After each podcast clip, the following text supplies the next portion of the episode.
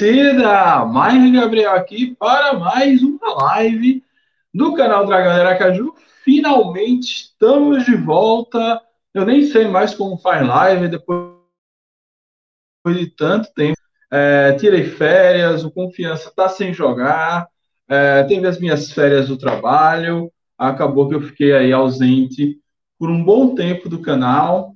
É, vamos retomando agora com esse projeto Dragão na Copa, mas não vamos ficar só nele. Vamos retomar a produção de conteúdo. Tem muita coisa para falar do Confiança. Tem essa eleição, tem a nova gestão de Pedro Dantas, o que esperar dessa gestão.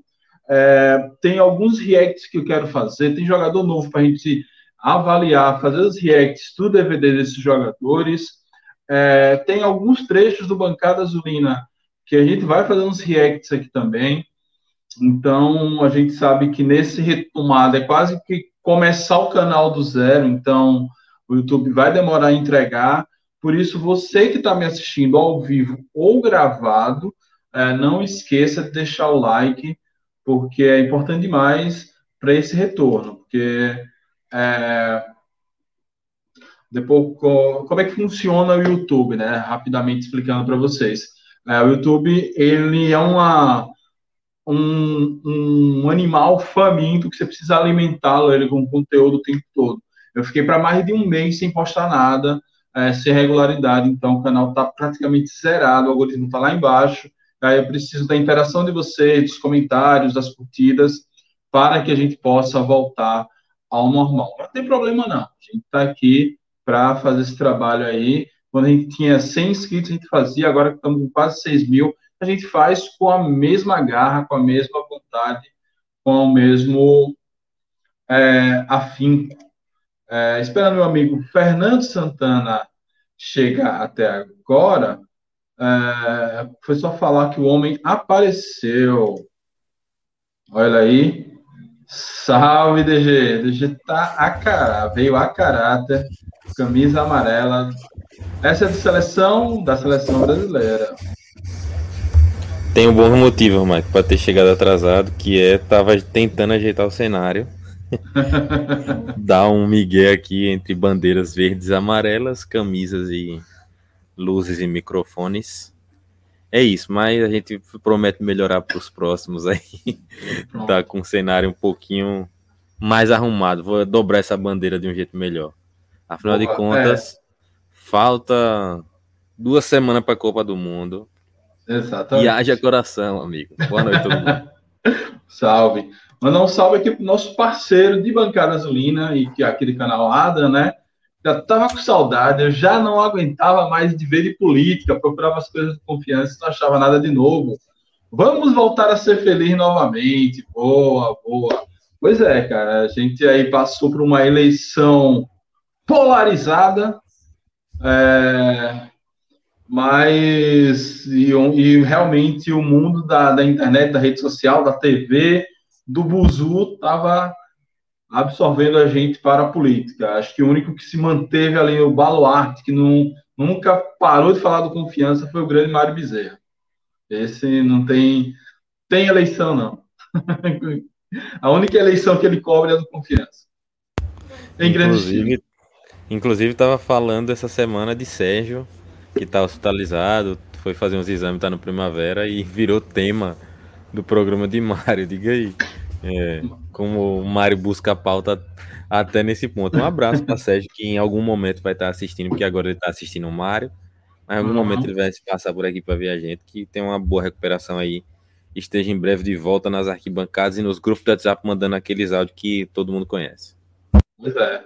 É, uma boa recuperação aí para Serjão e Mário. Mário é um gênio do, da comunicação é, na internet. Cara, meteu um Serjão baixou o hospital ali foi realmente coisa de poucos que têm esse talento aí. Só Mário, Silvio Santos, Faustão, são esses gênios, esses monstros sagrados da comunicação. Estas feras aí, meu. Pois é. Ó, Adam já deixou o like, já deixou o like, deixa o like aí, porque, meu irmão, o canal tá zerado, tá? Tá a mesma coisa com a minha disposição para ir para academia. Zeradinho. é, depois de um mês parado, realmente, mas vamos, vamos retomando aqui aos pouquinhos, né? O Adam disse que ele disse que vai mandar um áudio no grupo. pois é, depois de esse tempo todo sem mandar áudio, meu amigo, vai ser um áudio de menos de meia hora, ele nem, nem pega o celular. É, enquanto o DG está ali fazendo seus stories, ó, a gente vai fazer, começar a, a trabalhar essas especulações, né? E Adam meteu aqui, ó. Mike Charles, será que vem? Ó, eu estou completamente fora desses bastidores aí de contratação, mas seria uma boa se viesse. Não sei se ele conseguiu tanto mercado assim, sendo um destaque e um confiança que brigou para não cair é, não deve ser um cara que seja muito muito caro, assim, muito longe da realidade financeira do Confiança. Mas vamos esperar, né? Chegou esse rapaz Jonathan, que é meia. Tivemos a saída de Vertinho, ainda vamos fazer um programa só sobre isso. É... Ver esse rapaz Jonathan, que é um bom meia. Eu acho que vai ser difícil arrumar um atacante da qualidade de Charles sendo que ele já passou aqui, já está acostumado, enfim. É, deve estar nos planos do professor Eutrópio. Você tem alguma informação disso, Deja? Mike, a informação que eu tenho é que o Confiança tem interesse, né? Tinha interesse em Charles, que Eutrópio fez um projeto para a permanência dele, mas era um jogador que é foi muito assediado pelo mercado paulista. Então, a gente não tem muitas informações sobre essas questões agora mais recentes. Mas em termos de palpite, né, se fosse para dar algum palpite, eu acho que ele não vem. Nesse primeiro semestre não vem, é, a não ser que a Confiança consiga fazer uma proposta muito boa financeiramente aí. Mas o mercado lá do Campeonato Paulista paga salários na ordem de 40 mil para jogadores como o Charles. Isso aqui é, quem chegou perto de receber alguma vez foi brocador na Série B. Então, é se for por salário, é, Charles não vem. Eu, eu não estou criando essa expectativa, não. Boa. Mas vamos lá, vamos falar desse projeto aí, Dragão na Copa. É, você que é o, a mente pensante, o homem por trás dessa, dessa ideia, Fala aí para a turma o que será esse projeto aí da gente, Dragão na Copa. Dragão na Copa é para tentar cobrir essa lacuna da do confiança sem futebol, né? E aproveitando que a gente também tá todo mundo ligado diretamente em futebol com Copa do Mundo. Então daí nasce essa oportunidade da gente falar de Copa do Mundo e dar nossos pitacos também de confiança, as coisas que vão surgindo. É, as, nossas, as nossas coberturas geralmente em live acontecem nos pós e pré-jogo, né? Dessa forma. Então, a gente vai tentar fazer da mesma forma também por aqui, né? Analisando é, como hoje a convocação, fazendo uma projeção dos confrontos que vem pela frente. E aí, Lucas Mateus já tá chegando aqui, reforço de peso uniformizado com a camisa do Brasil também. E tava explicando aqui, Lucas, para a galera como é que vai funcionar o projeto. Então a ideia é dessa, é a gente reverberar um pouquinho os, os acontecimentos sobre a nossa perspectiva como torcedor proletário, sobre tudo aquilo que a gente viu dentro de campo, as experiências entre os grupos do WhatsApp o que a gente ouve na rua, é, de tudo isso, porque Copa do Mundo é diferente demais, une todas as torcidas, é a hora que os colorados e azulinos esquecem a rivalidade por um momento para torcer pelo Brasil e assim acontece no Brasil inteiro. É, exceto Mário Bezerra, Mike, que eu fiquei sabendo aí que Mário torce para Argentina, viu? Então, diga aí. É, mas, enfim, não seja essa pessoa. É. Então, a, a, ideia do projeto é essa, como eu falei aqui, a gente vai fazer, fazer a cobertura nos jogos e acompanhando a evolução da seleção brasileira. Boa. É... Salve, Lucas. Manda seu alô aí. É, seu microfone está dando um certo eco, então a gente vai mutando e falando sem problema. Boa noite, meu caro. Boa noite, Mike, DG. Eu posso até trocar aqui meu, meu fone, pode ser que esse fone esteja atrapalhando aí, talvez. Quando eu parar. Não tá não? Tá, tá dando para me ouvir tranquilo? Não, por enquanto tá bom. Ah, pronto, tranquilo então. Pois é, então vamos falar hoje, né, dessa do Dragão na Copa, vamos falar de seleção brasileira. Dar uma boa noite também para a torcida proletária que está nos assistindo, né? Boa. É... Então vamos lá. É, esse foi o projeto Dragão na Copa. Durante a Copa do Mundo propriamente dita, a gente está tentando aí é, fazer um, um, um espaço, né, para todo mundo assistir junto, quem quiser, óbvio. É, fazer essas lives presencial, não nesse formato com três quadradinhos na tela. Mas aí, quando essas coisas forem se ajustando, a gente vai avisando para vocês. E vai ser bem legal fazer essa cobertura da, da Copa do Mundo. É, vamos lá, vamos falar dos escolhidos de Tite. Tite faz uma convocação quase sem polêmicas. Quase sem polêmicas. É, Para quem viu a capa do, da live, já, tá, já deve imaginar qual é a polêmica. Foi comentado bastante na manhã de hoje, principalmente no Twitter. Pessoas aí fazendo até promessas e correndo de oração para Daniel Alves não ser convocado, mas ele meteu o meme, que pena.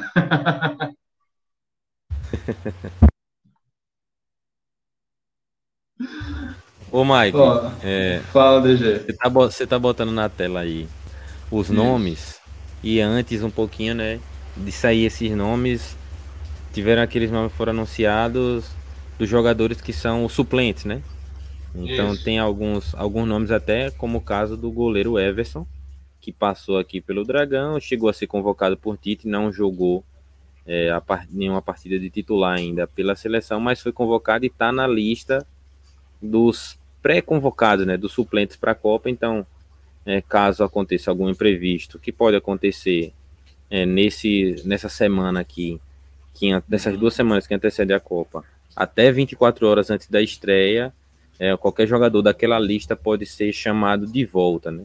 Então são alguns nomes que estão nessa esperança. Eu imaginei que Everson não fosse ser convocado, mas é uma alegria saber que ele está nessa pré-lista aí também. Exatamente. Everson, que é um cara que sempre é, honrou, né? Nossa camisa, nunca esqueceu da gente, então, bem bacana mesmo. É, o Adam botou aqui, né? Ó, sou torcedor do Confiança. A gente, vai, a gente pode até abrir essa discussão depois.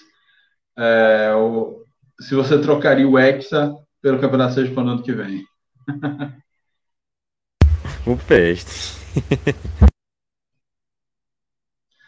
é, enfim.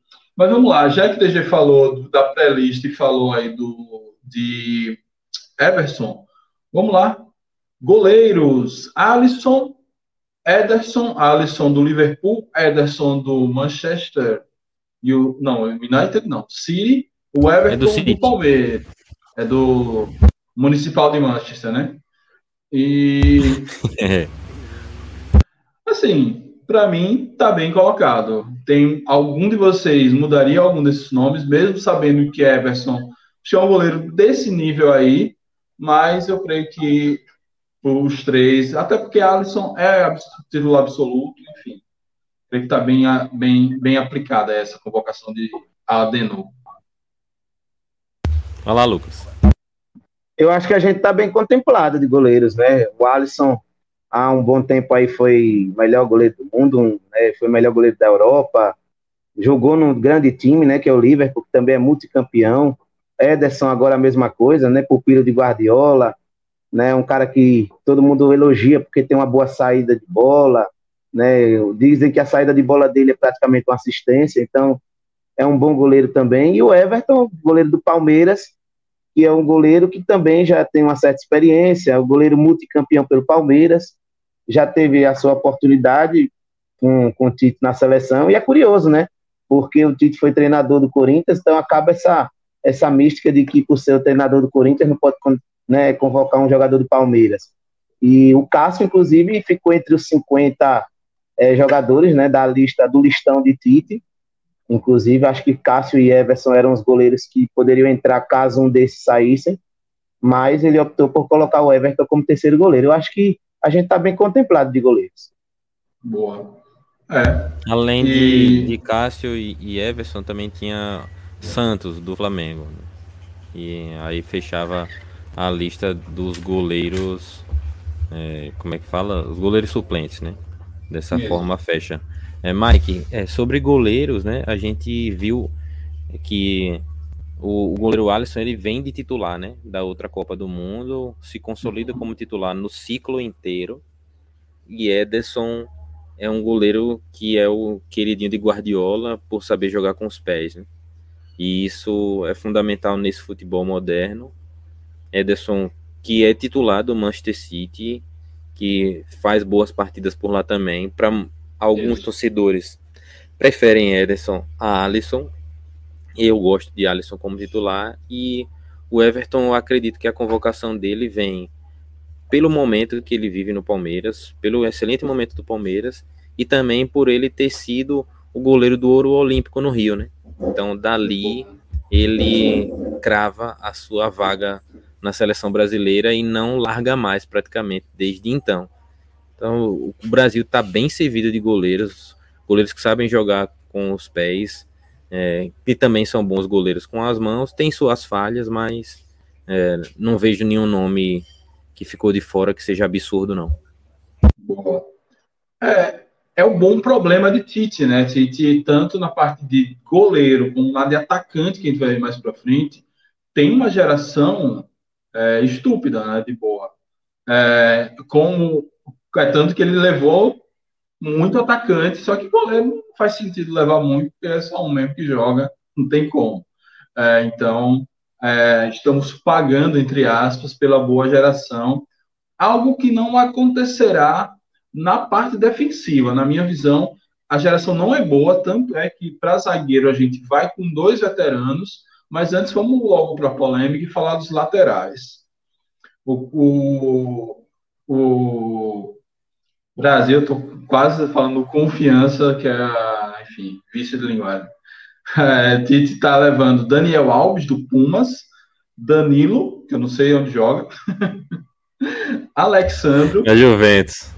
Danilo é na Juventus. Alexandro, que eu também não sei onde joga. Também na Juventus. Também na Juventus. E Alex Teles, ex-Porto. Esse eu tá acompanhava no, no Porto. Tá no Sevilha. Então, é isso. Alex Teles, por exemplo, da época que eu sempre acompanho o Porto, né, que é o segundo maior dragão do mundo, é, na, no Porto, ele, assim, não era nem unanimidade do Porto. Então, eu acho que para a lista não, também não vejo muita coisa melhor aí do que isso, mas eu acho que é uma lista fraca. Até por isso justifica, e eu concordo com o Daniel Alves, ainda que Tite dê uma explicação bem esfarrapada. É, DG, o que, é que você acha aí dessa lista de laterais? E Tite começa logo dando Daniel Alves o primeiro nome na lateral, né? Não fez nem suspense, né? Ele podia ter seguido uma ordem alfabética, né? Tentado falar alguma coisa nesse sentido, mas não, ele já deu no meio. Laterais. Daniel Alves, Pumas. Vou aprimorar a imitação de Tite até o final da Copa. Vou, vou tentar fazer melhor. é, mas, é, como você estava falando aí, Mike, Danilo, Alexandro e Alex Teles, eles são da mesma geração, né? São Isso. jogadores que praticamente surgiram juntos. É Danilo e Alexandro no Santos, Alex Teles no Inter e Daniel Alves já é o vovô olímpico, né? que estava na seleção a, desde a Copa de 10, né? Desde a Copa de 2010 ele está na, na seleção. Acho, e acho que sim. Eu acho que é isso mesmo, desde a Copa de 2010 que ele, que ele participa. E aí, nesse, nesse último ciclo olímpico agora no Japão, é, ele foi convocado né, para formar aquela seleção, dar o toque de experiência, depois de sair do São Paulo sobre várias críticas né, da forma que saiu ele consegue fazer uma excelente Olimpíada, né? Bons jogos naquela situação contra jovens, né? Então é um, um jogo que é muito mais correria, muito mais físico e ele conseguiu se destacar com a sua qualidade técnica, mas aí fez escolhas equivocadas, né? quando saiu do São Paulo, vai ao Barcelona, não consegue se firmar por lá, não, não continua, chave chama, mas ele sai. E aí depois, nesse, nessa escolha de se manter ativo até a Copa do Mundo, ele resolve ir ao México. Realmente essa, essa escolha aí ninguém entendeu dele ter feito é. isso. E vai para um time, não consegue ir bem no time, assim. Ele jogava, mas também não era, não era o melhor do time. É, de vez em quando aparecia algumas falhas dele pelos feeds do Twitter aí que a gente via. E aí, hoje, essa nossa convocação leva é, três laterais da mesma geração, sendo que a Danilo e Alexandre têm muita característica de lateral defensivo, né? Descaracterizando o nosso nosso principal diferencial, talvez, do, do, da defesa do Brasil, que são os laterais que ultrapassam para fazer as jogadas no campo de ataque. Hoje a gente não tem isso, mas também, em compensação, tem tanto atacante pela beirada. E ah. aí, Daniel Alves é um cara que, que se destaca pela qualidade técnica. Eu, pessoalmente, confio em Tite. Acho que o que ele fez aí é uma, uma boa decisão, até porque ele conhece o grupo e o elenco que ele tem na mão e sabe da importância de Daniel Alves, não só dentro de campo, como também nos bastidores, no vestiário, enfim, é um cara que vai chamar a responsabilidade ali. Justo. Lucas, essa justificativa da experiência lhe convence? É, você acha que realmente esse toque de liderança é, é na figura do Daniel Alves mesmo ou, ele, o Tite poderia ser um pouco mais ousado? Não, eu concordo com o DG. Eu acho que a liderança do Daniel Alves com certeza vai ajudar bastante né, nesse processo aí da Copa do Mundo é uma geração que a gente observa aí no total, a maioria dos jogadores são jogadores jovens, então precisa sim ter um jogador que já tenha uma certa rodagem como ele, como Thiago Silva, né? Mas assim, a gente há de convir, né, amigos, que o Brasil ultimamente não tem formado grandes laterais. Né? Se a gente for observar, por exemplo, no Brasileirão da Série A, a gente até vê bons nomes ali que podem ter um grande futuro, como por exemplo Abner Vinícius do Atlético Paranaense, você tem um Capixaba do Fortaleza, enfim, você tem alguns uns caras ali que você ainda consegue extrair um pouquinho do bom futebol, até o Massal também do Botafogo tem sido destaque, mas você não consegue trazer assim um lateral do mesmo cacife como era um Cafu, um Daniel Alves, que eram caras que além de serem muito bem tecnicamente, eram grandes líderes. Então, acho que o Brasil hoje está com uma dificuldade muito grande de, de extrair bons laterais. Talvez na próxima Copa a gente tenha, mas para essa realmente Tite teve essa dificuldade.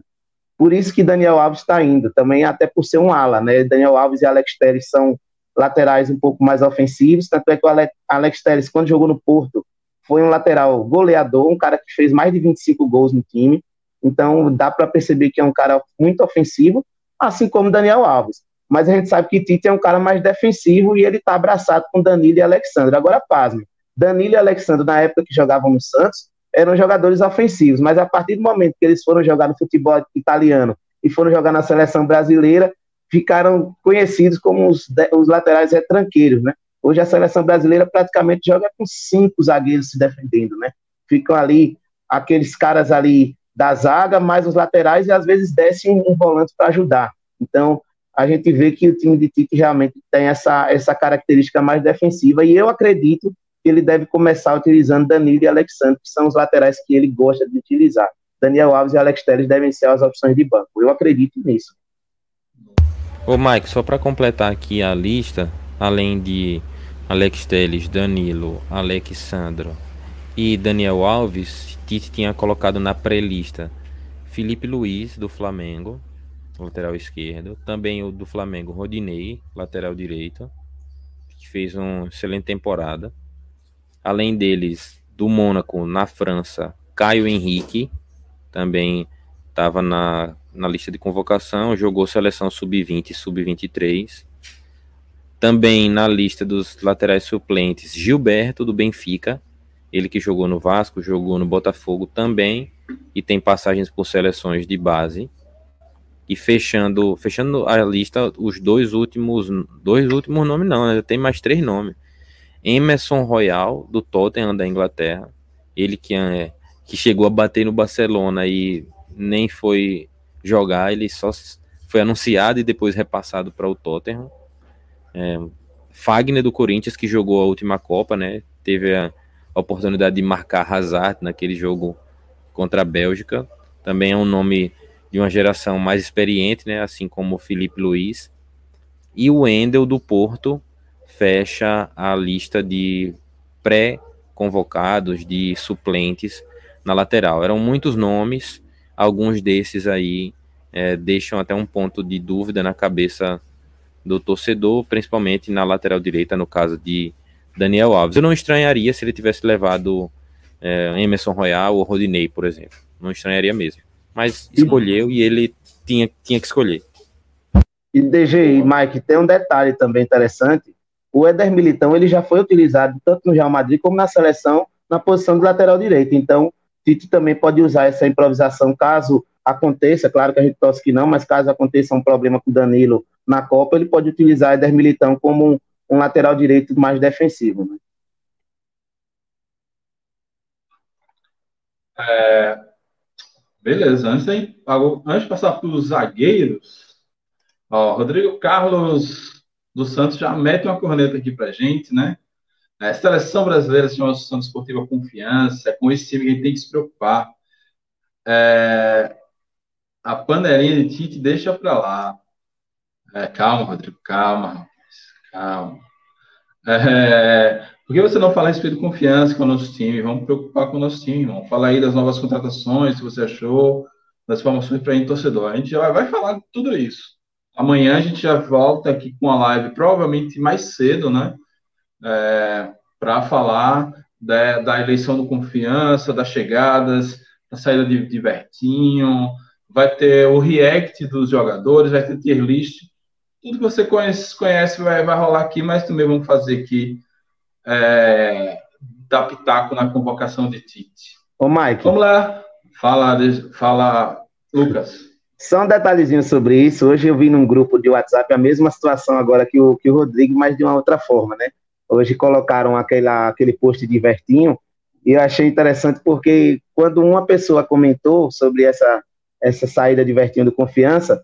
Aí teve outro torcedor que falou o seguinte: vamos esquecer o passado, agora vamos pensar no futuro. Cadê as contratações?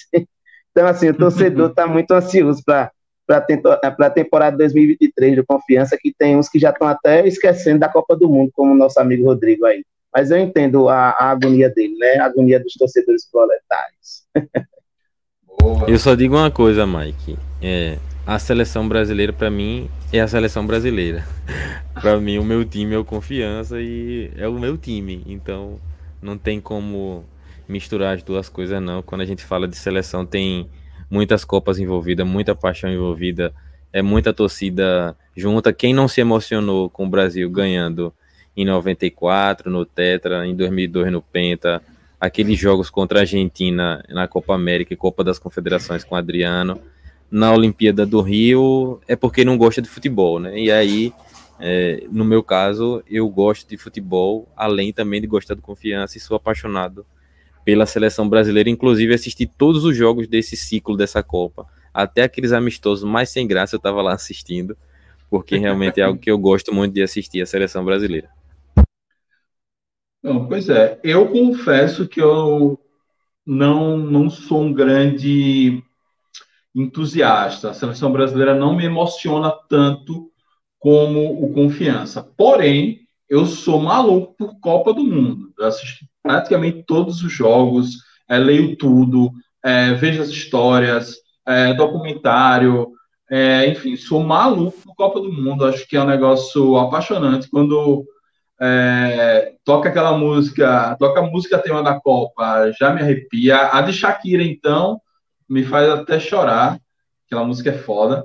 É, mas é isso. E assim como o Mário, eu sou um entusiasta também do futebol sul-americano. Torço pelo Brasil, mas quando o Brasil cai fora, eu vou torcendo para os sul-americanos que vão restando. Inclusive, na final contra. Na final aqui do Brasil, eu torci para a Argentina. Até porque, como é que eu posso torcer para um time que me enfiou sete na gente? Explicação. Aquele ali foi um dos maiores paradoxos da história da humanidade. então vamos lá, vamos falar agora da zagueirada. Tite levou quatro zagueiros, para mim é pouco. Tinha que ser pelo menos uns três, uns cinco. Mas é, Marquinhos, Thiago Silva, Éder Militão e Bremer. Bremer é Marquinhos do PSG, Thiago Silva do Chelsea, é, Éder Militão, Real Madrid, né? E Bremer da Juventus. Éder Militão não devia nem entrar porque ele é um safado é, tá aí regateando micharia para não dar pensão pro filho dele. Cabra safado não merece para Copa. Mas já que foi, é, acho que a geração não tá boa. O que é que você acha, Lucas? É, para manter ainda Marquinhos e Thiago Silva, acho que de duas Copas atrás, é porque a geração não acompanhou muito a evolução que tivemos na frente, não. É a mesma linha, né, Mike, dos laterais, né, que eu falei anteriormente. A gente, se a gente for olhar no futebol brasileiro também, os grandes zagueiros hoje do, do Brasil, a gente tem visto aí que são os estrangeiros, né? Os zagueiros sul-americanos que vieram aqui para o Brasil e estão chamando a atenção. Você vê aí o mercado, você vê o Cuesta, né, o Gomes, enfim, os grandes zagueiros que a gente vê no Campeonato Brasileiro hoje são estrangeiros. Deni Bareiro. pois é. e, e, e aí quando você vai para o internacional, né, para lá para fora do país, você até tem bons nomes, mas nenhum conseguiu ainda superar essa, esse bom futebol, do, por exemplo, do Thiago Silva e do Marquinhos, né, que fizeram dupla em um certo momento, né, já tiveram a experiência de jogar juntos na seleção. Éder Militão hoje está no Real Madrid, está num, num posto, vamos dizer assim, mais tranquilo, num time grande, né, apesar de que eu não acho é, gente, é porque assim, é, é, eu sou muito saudosista, né? E quando a gente para para pensar que a gente já teve zagueiros do nível de Lúcio, de Juan, de Edmilson, né? Aí você vai olhar esse quarteto de zaga hoje, aí, porra, chega a dar aquele, né, aquela desconfiança. Né? Mas, assim, são zagueiros que estão se destacando na Europa, né? principalmente o Bremer aí, que eu acho que, que é capaz de nem ter tanta visibilidade na Copa, né? capaz dele nem entrar, mas é um zagueiro que tem se destacado Inclusive, tem chamado a atenção mais do que os outros três, né, atualmente, mas os outros três têm tido mais nome, né? Sem sombra de dúvidas, é, com certeza eles vão ter mais destaque nessa Copa. Acho que a zaga vai ser Marquinhos e Thiago Silva mesmo, não tem para onde correr. Mas é uma zaga que, como eu falei dos laterais, não me passa tanta confiança assim, mas é o que tem na, é o que tem para agora, né? Infelizmente, é, eu não vejo, pelo menos assim, outros nomes que possam figurar nesse momento ali na zaga da seleção. Marquinhos e Thiago Silva, eles são como Adalberto e Rafael. Um experiente e um jovem, né? Marquinhos tem 28. Ele não jogou a Copa de 14 não, viu, Mike? Ele, a primeira Copa dele foi a última, a Copa de 2018. É, Marquinhos foi campeão mundial pelo Corinthians de 2012 ele jogou com a camisa. Não, não jogou, né? Ele usou a camisa 10, né? Na ocasião. Nem lembro quem era o 10 do Corinthians, machucou. Ele entrou de suplente, então ele é o, o 10 do Mundial do Corinthians, Marquinhos. molecão, assim, subindo da base. Depois eles jogaram juntos, né? Marquinhos e Thiago Silva no PSG. Essa, essa dupla, em determinado momento, se encaixou e veio para a seleção brasileira. Eder Militão, o Mike já falou do lado pessoal aí, que ele deu uma pisada na bola feia, mas foi campeão da, da Champions, de titular, jogando todos os jogos. É, um, um zagueiro jovem e rápido, que consegue fazer também a lateral direita, né? Isso aí todo treinador gosta demais.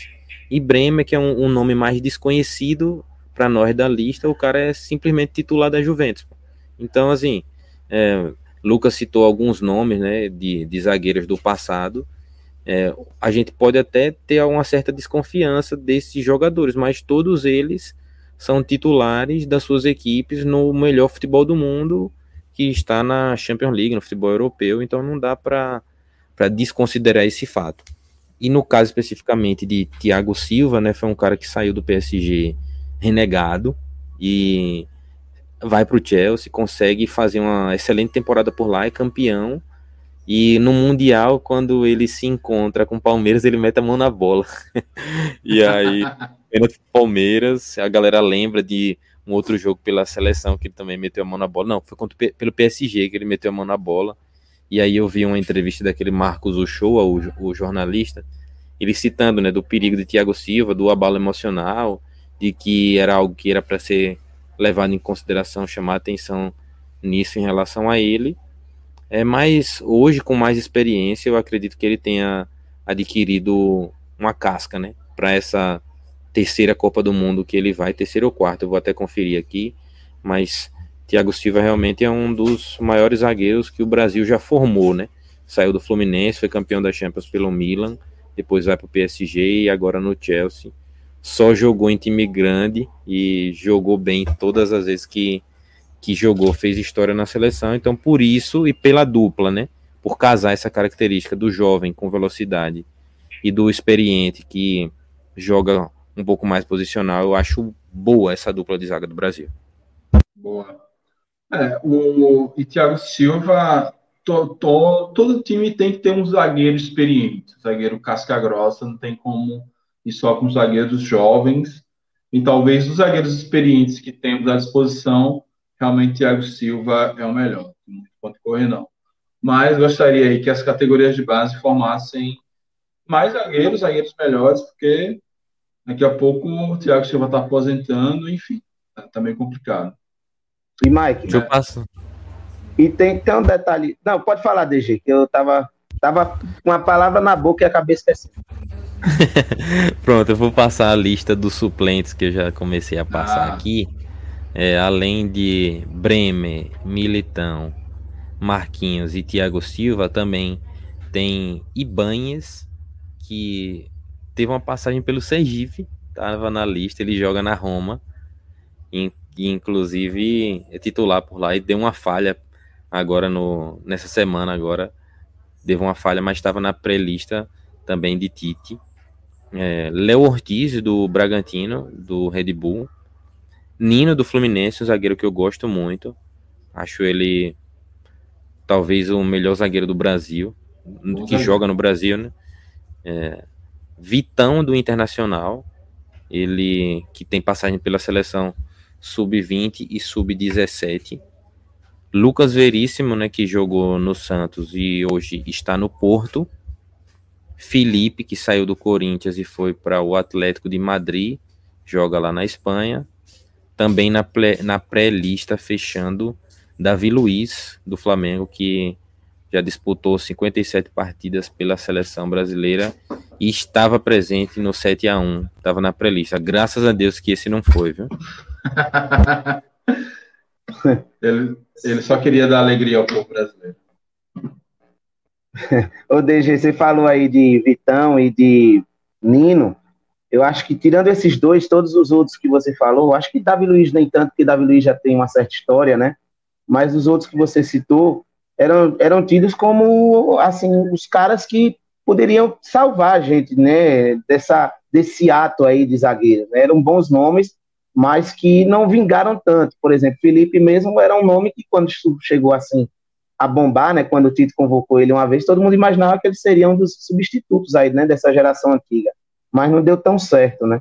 Mas eu acho que Vitão e Nino, eles são os caras para o futuro. É, são aqueles caras que é, eu também venho observando o futebol deles, tanto no Fluminense como no Internacional, são bons zagueiros. Eu sou entusiasta também dessa coisa de trazer jogador da, do, do futebol brasileiro para a seleção coisa que Tito não gosta tanto, né? A gente vê aí uma seleção muito europeia, né? Eu gosto muito quando eu vejo jogadores que jogam aqui na Série A disputando uma Copa do Mundo. Talvez eu espero que o Vitão e o Nino ganhem uma, uma oportunidade lá na frente.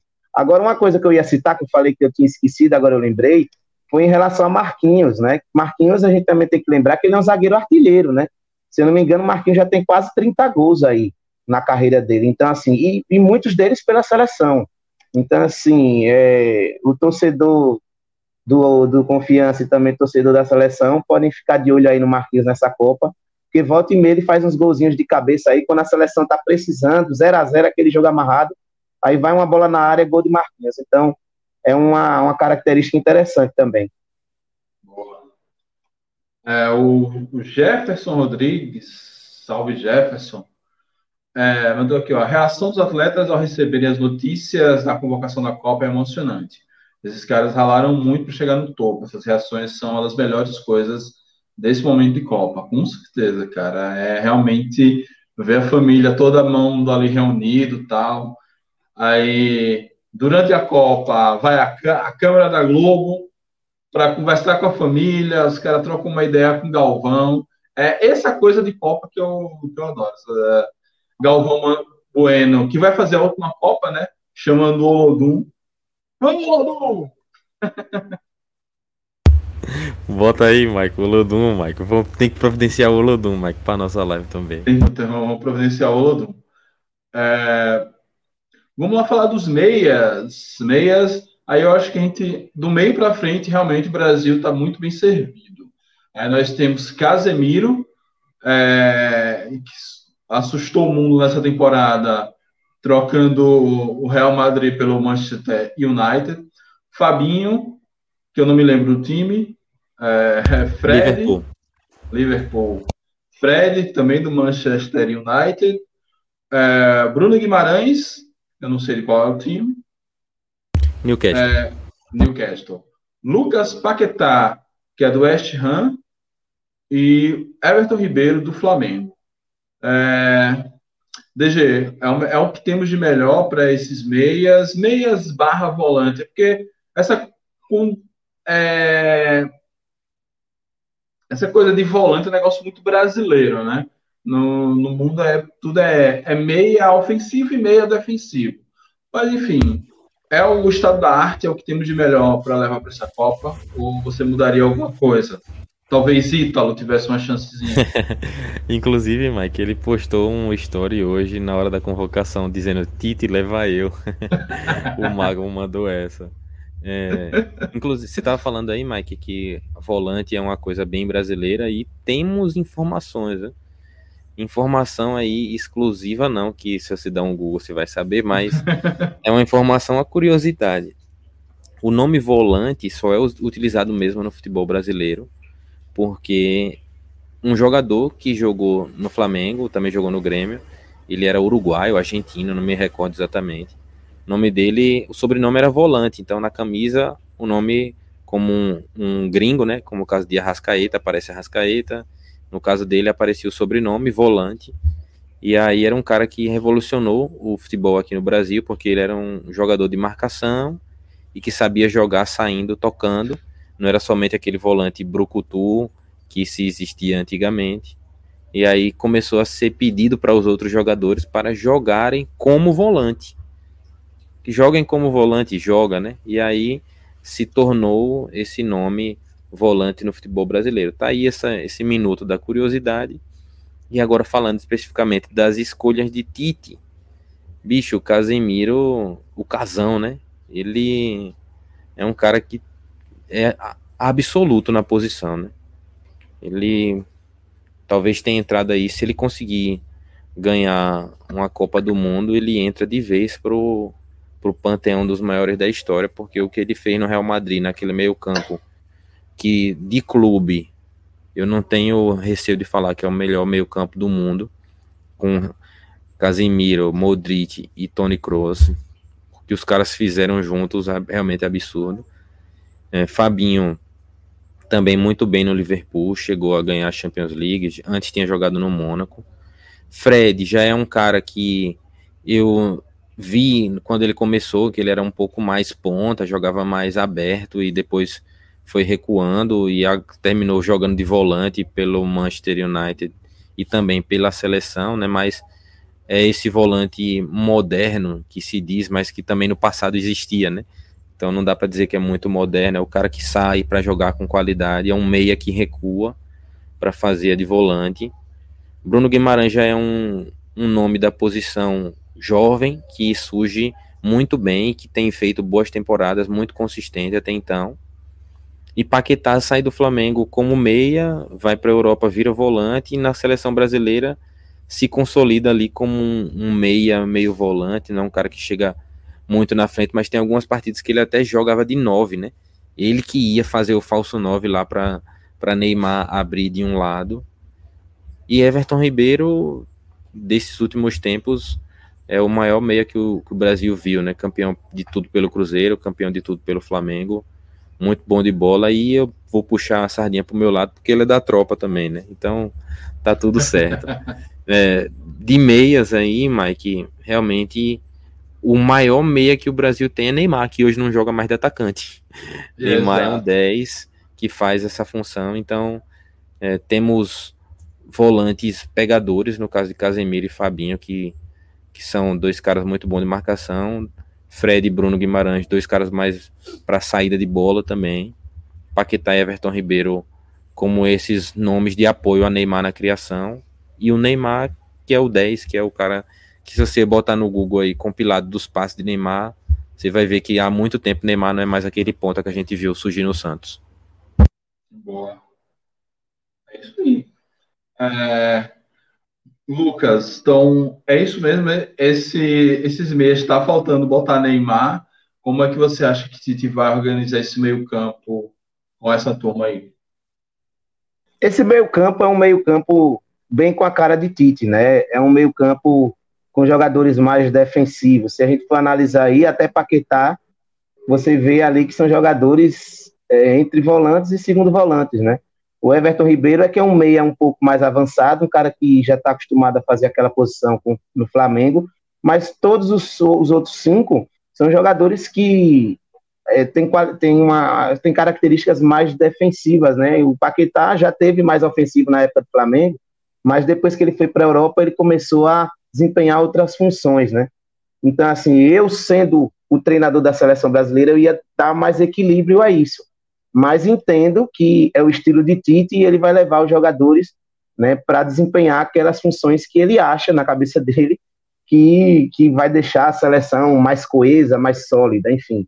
Mas eu estou com o DG né, na análise dele. Eu acho que Casemiro, sem sombra de dúvidas, é o cara do meio-campo, é o cara que dita é, como é que vai ser aquele jogo, né, a transição defesa e ataque que se fala, e pega a bola e tem um bom passe. Fabinho já é um pouco mais brucutu, é aquele cara que no segundo tempo, quando o Brasil está precisando segurar o jogo, ele pode entrar para dar aquela segurada. Né? Fred é o Zinho de 94, um cara muito criticado, mas que é, taticamente é um cara que é o Vertinho também, vamos dizer assim, Vertinho do Dragão, né? Um cara que funciona muito bem taticamente, mas aparentemente não entrega tecnicamente, entendem? Então assim, mas é um jogador que é importante para aquele momento, para aquela tática de Tite. E Bruno Guimarães e Lucas Paquetá foram, assim, novidades interessantes que chegaram aí no, no, na seleção brasileira e que eu acho que vão desempenhar um bom papel, inclusive podem até ser titulares em algum momento.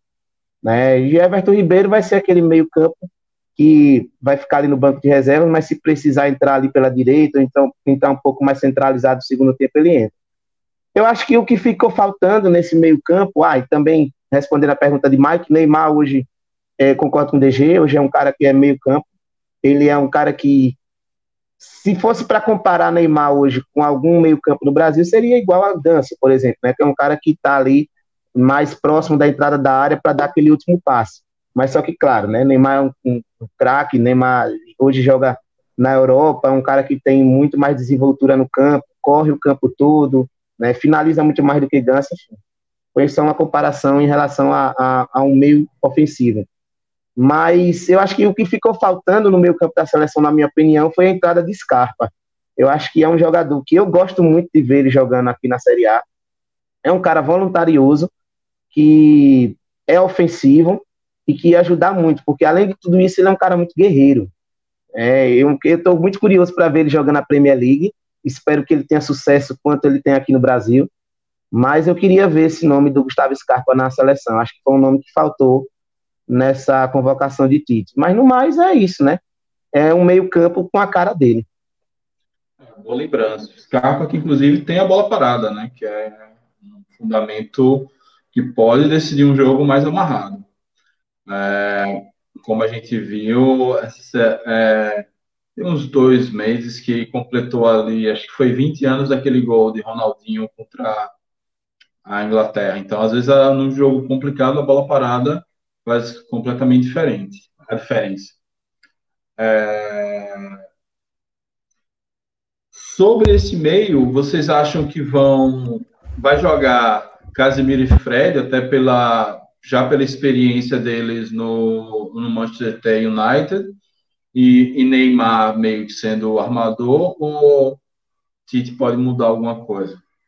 eu creio que Everton Ribeiro vai ser um, um 12 homem. Acho que sempre que precisar que Neymar saia, ou que então precisar a, que o time ataque mais, ele vai entrar. Então eu não vejo ele como titular. Mas aí eu fico na dúvida de quem seria essa montagem de Tite. DG, você que assistiu todo o ciclo. Mike, eu eu acho que Tite vai de Casemiro, Fred e Paquetá. Esse é o meio que ele vai botar do Brasil na estreia, né? E depois também nos outros jogos vai ser dessa forma. Se precisar de um meio-campo com um pouco mais contenção, ele vai usar Casemiro, Fabinho e Paquetá, né? Eu acho que Fred que cai aí. E talvez seja esse até o motivo que Casemiro pediu para sair do Real Madrid, que era para jogar com Fred, né? Os caras querem ganhar, querem ganhar a Copa, querem fazer história pela seleção brasileira, essa, essa geração que já viveu outro ciclo de Copa, para essa de agora realmente quer acertar e dá para perceber isso é, no trabalho dos caras do dia a dia. É, o, o meio-campo do Brasil, ele não, não tem né, esse negócio muito de ser um meio-campo muito criativo, né? É meio-campo mais de condução de bola e de achar Neymar, né? E aí deixa Neymar resolver, deixa Neymar dar os passes dar as assistências. Então, em termos de meio, eu tenho segurança nos nomes, porque são caras muito consistentes, é, mas é, em termos de em contrapasse brilhantes e de habilidades aí, realmente é, Paquetá, que às vezes acha um passezinho de letra, um negócio assim, e Everton Ribeiro, que tem muito recurso, né? Além, além de, de Neymar, logicamente. Mas queria passar também, Mike, a lista dos, dos pré-convocados, né? Dos Boa. suplentes, né? Além de Bruno Guimarães, Casemiro e Everton Ribeiro e Fabinho do Liverpool, Fred, Lucas Paquetá, tinha também André do Fluminense, Felipe Coutinho, que provavelmente iria para a Copa, pelo que Tite falou, disse que fechou a lista nessa madrugada agora. Também estava na, na no radar, né? joga no Aston Villa atualmente e machucou nesse Não, final de semana agora. De Tite, né? Pois é, machucou agora no final de semana e, e não vai para a Copa. Provavelmente iria, apesar de que eu acho que não merecia, mas enfim. Arthur do Liverpool também, que jogou pelo Grêmio, estava na Juventus, passou no Barcelona e agora começa a ter mais minutos na Europa, né?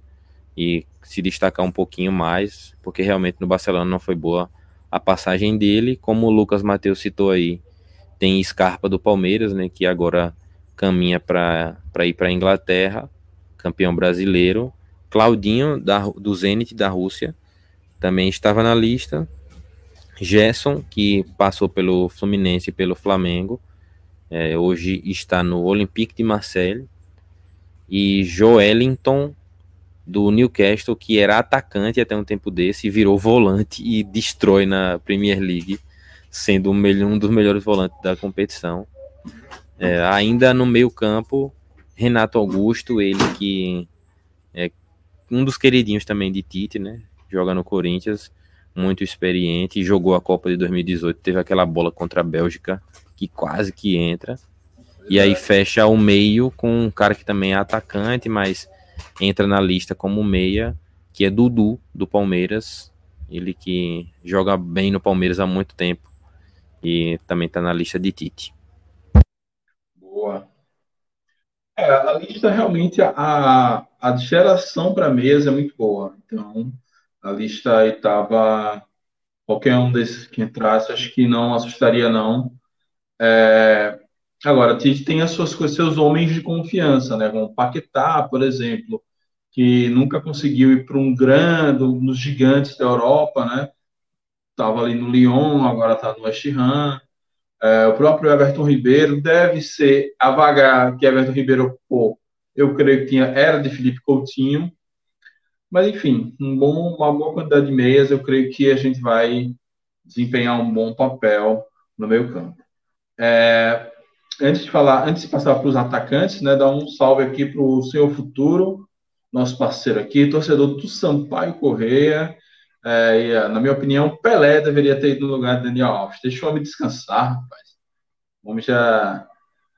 É, tá você e Paulo Guedes não deixando o idoso aposentado.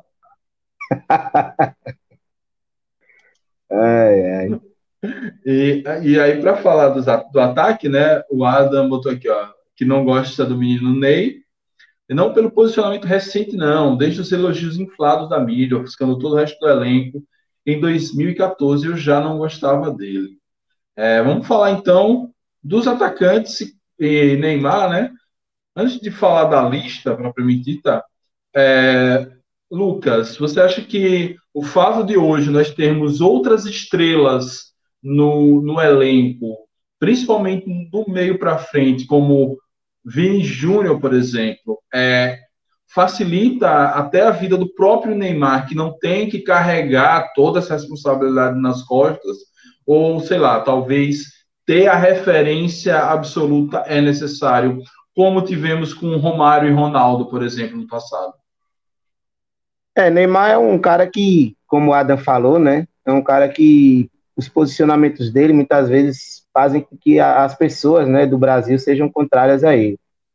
E automaticamente, por ele ser o craque do time, né, vamos dizer assim, o cara que mais se destaca no time, é, junta com toda essa crítica que vem do extracampo, aí, meu amigo, realmente a responsabilidade aumenta. Mas eu acho que a, a, chegada de alguns jogadores aí do ataque, como por exemplo o Antônio, o Rafinha, Richardson, Rodrigo, o próprio Gabriel Jesus, eles, caso eles joguem bem, né, caso eles consigam ter a mesma, o mesmo desempenho de Neymar, eles consigam ajudar Neymar a desempenhar um bom futebol ali no ataque, eu acho que as críticas vão começar a diminuir e, e eu acredito que o ataque vai ficar um pouco mais, eh, todos vão ter a sua responsabilidade. Hoje a gente já vê né, que, por exemplo, o Richarlison hoje tem um papel interessante na seleção. Hoje ele é muito mais falado, né, pelos gols que ele faz. O próprio Rodrigo também principalmente depois do título do, do Real Madrid na Champions, né? Ele teve um bom desempenho na Champions, também está sendo muito falado. Você tem um Pedro que também hoje é destaque no Flamengo. Então, assim, eu acredito que esses caras que estão hoje aí no ataque, né, estão figurando principalmente no ataque ali ao lado de Neymar, eles vão poder ajudar Neymar a desempenhar um bom futebol e tirar um pouco desse peso das costas dele, né? Todos aí têm o seu destaque. Vinícius Júnior também, né? Acabei nem falando de Vinícius Júnior, né? Hoje também é um cara que pelo menos dessa galera mais jovem, né? A galera mais agurizada gosta muito do Vinícius Júnior, né? Não só pelo futebol dele, mas pelo como ele se veste, como ele se porta. Então tudo isso acaba ajudando, né? Acho que vai depender do futebol dos outros. Mas Neymar realmente já entra com, com um peso a mais nas costas. Boa. Então bora para a lista. A lista é Neymar, Rafinha, Neymar do PSG, Rafinha do Barcelona, se eu tiver, se me atrapalhar, vocês me corrigem.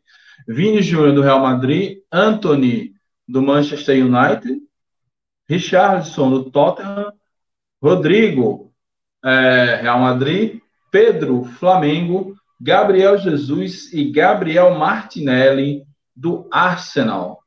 É, DG, Tá boa essa lista ou faltou o Gabigol, o maior artilheiro do Brasil no último ciclo de Copa do Mundo? Mike, eu inclusive tô trazendo reforço pra live, tá entrando aí já já, fique ligado. É... E... Vem aí. Então, pô, eu, eu tava conversando hoje aqui é, sobre exatamente isso, né? O problema de Gabigol é o momento que ele vive atualmente não é o do centroavante, né? Ele não é aquele centroavante que ele foi em 19, que ele se destacou com o Bruno Henrique, né? Que servia para ele fazer gol e aí ele conseguiu se reencontrar com o Pedro, né? Fazendo uma dupla de ataque que ele fazia essa flutuação um pouco maior. Conseguiu se destacar, mas não é um cara de diferenciado nessa posição nessa, nessa de segundo atacante, de mais criação, e realmente é, ele não tem nível para a seleção brasileira, assim eu acho. Mas é, como nove, como um cara que está ali, realmente é uma decisão bastante difícil, porque Gabriel Jesus vinha desacreditado e nesse início de temporada, ao mudar de clube, né, aí para um clube que ele não tem todo aquele compromisso que Guardiola impunha a ele de fazer marcação e deixou ele um pouco mais livre para fazer gol. Ele faz uma excelente temporada na Europa. E aí eu acho que o que pesa mais para Gabigol é os jogos dele na seleção brasileira. Ele não tem um bom histórico na seleção brasileira. Por exemplo, Richarlison é um cara que tem um excelente histórico na seleção brasileira, fazendo bons jogos é, em eliminatórias, também quando jogou as Olimpíadas, também foi muito bem. É, e aí é complicado você levar um cara desse, né? Não seria absurdo, não, é, fazer essa escolha, mas eu acho que quem perdeu a vaga aí para para Gabigol foi Martinelli. Na verdade, quem ganhou a vaga. Quem né? ganhou a vaga. Foi Mar... Quem ganhou foi Martinelli. E aí, qual é o meu ponto exatamente? É que Tite preferiu reforçar mais essas opções de beirada de campo, que é onde ele vê maior potencial. É, realmente, é, Rafinha, Vini Júnior, Anthony, Rodrigo e Gabriel Martinelli né, são nomes que jogam na mesma faixa de campo e que fazem é, diferença nos seus clubes. E é assim que a seleção joga hoje em dia, precisa ter, Lucas, o que eu vejo, a necessidade de ter jogador com fôlego, né? Hoje, com a possibilidade de fazer as cinco substituições, então os caras vão, vão e vão voltar toda hora, então precisa ter muitos nomes para essa posição que o Brasil leva tantos jogadores hoje. Eu, eu queria ver, saber sua opinião em relação a isso também. Sim, sim, DG. É como você está falando, né? É, eu acho que o Gabriel Martinelli, né, voltando também ao início do assunto que, que o Mike puxou sobre Gabigol, eu acho que a briga realmente seria essa, né, entre ele e Gabigol. Mas eu tô com você quando você disse, DG, que Gabigol não é um jogador para a seleção brasileira. Isso já ficou comprovado, né? Todas as vezes que ele entrou, ele não se destacou, ao contrário do, do que ele né, joga muito no Flamengo. No Flamengo ele tem uma, um desempenho brilhante, mas quando se trata de seleção brasileira é um pouco apagado. Né? talvez isso tenha chamado Gabriel Martinelli, que é um jogador mais queridinho por Tite, né? E aí o Gabriel Martinelli acabou assumindo a posição de, de, de convocado. Os outros jogadores dispensam comentários, né? Eu acho que Gabriel Jesus, como vocês disseram, estava um pouco né, desenganado, mas com a chegada dele no Arsenal voltou aquela sensação de que ele é um, um artilheiro, um jovem artilheiro. Rodrigo, como eu disse antes, é um cara que me agrada muito, não só por ter jogado muito no Santos, mas também no Real Madrid desempenha um bom futebol, enfim. E os outros são jogadores que Tite gosta bastante, né? E Pedro, que também é uma, uma novidade, né? Tá aí se destacando no Brasil, dispensa comentários no quesito finalização. Eu acho que a gente tá bem de atacantes aí para a seleção brasileira. A única dúvida seria essa, né? Entre Gabriel Martinelli e Gabigol, mas pelo retrospecto ruim de Gabigol, eu também levaria Martinelli. Boa. É... Chegou aí reforço de peso para a nossa live. Vitor Cardeal, que veio defender a presença de Gabigol na seleção. Salve, Vitor. Manda o seu alô aí. Salve, Mike, DG, Lucas Matheus e a toda a torcida proletária presente aí. Primeiro que é um prazer participar mais uma vez aqui com vocês. Estava saudade de com saudade de participar de uma live nada melhor do que falar sobre a nossa seleção brasileira, né? Faltando 13 dias, né? Já para a Copa do Mundo. Ansiedade já batendo na porta. Quando eu lembro que falta tanto pouco tempo para a Copa, já começa a ficar ansioso, já começa a bater aquela ansiedade, né? Para ver essa seleção, para ver esse Brasil, que acho que essa é a Copa que eu chego com mais esperança de o Brasil ser campeão. Acho que é, a gente tem um belíssimo time, uma belíssima seleção. Para mim, em elenco só fica atrás da França hoje. E sobre a convocação, depois até quero que vocês me atualizem o que vocês já debateram, o que é que ainda vai debater. Eu concordo com 25 dos 26 nomes. O único que eu não levaria é, acho que o que a maioria acha, né? Daniel Alves. Acho que pelo momento que vive, está praticamente sem jogar já. É muito criticado lá nas atuações no Pumas do México. Eu não levaria Daniel Alves. Acho que a seleção precisa de jogadores que estejam realmente bem não só fisicamente, mas tecnicamente também, que esteja em um bom momento né, para ajudar a seleção, coisa que eu acho que o Daniel Alves não está, acho que essa vaga poderia ter ido para outro jogador, acho que dava para ter feito o que ele fez na última convocação, né? levava mais um zagueiro, nesse caso para mim seria o Gabriel Magalhães, e o Militão ficaria como uma segunda opção na lateral direita, mas vamos falar aí sobre seleção, sobre Copa e sobre confiança também, né? Boa. é, para te atualizar, a gente já passou praticamente tudo aí, né? É, então, aqui no debate sobre o ataque, é, justamente o tema era Gabigol. E Gabigol, que foi o cara que fez mais gols no último ciclo de Copa do Mundo, multicampeão pelo Flamengo, adorado pela torcida, pela maior torcida do Brasil, não tem, não teria espaço aí, segundo é o que eu posso tirar de balanço de DG Lucas. Se Gabriel Jesus e Gabriel Martinelli deu jeito no Arsenal, então tem, é, tem vaga garantida na seleção brasileira. Então, sobre é. o Gabigol, é, pegando esse gancho aí, apesar de é, vocês terem falado no começo que eu ia defender a presença dele, eu acho que ele não deveria ter sido convocado mesmo, não. Eu acho que hoje ele tem uma concorrência aí muito forte, né?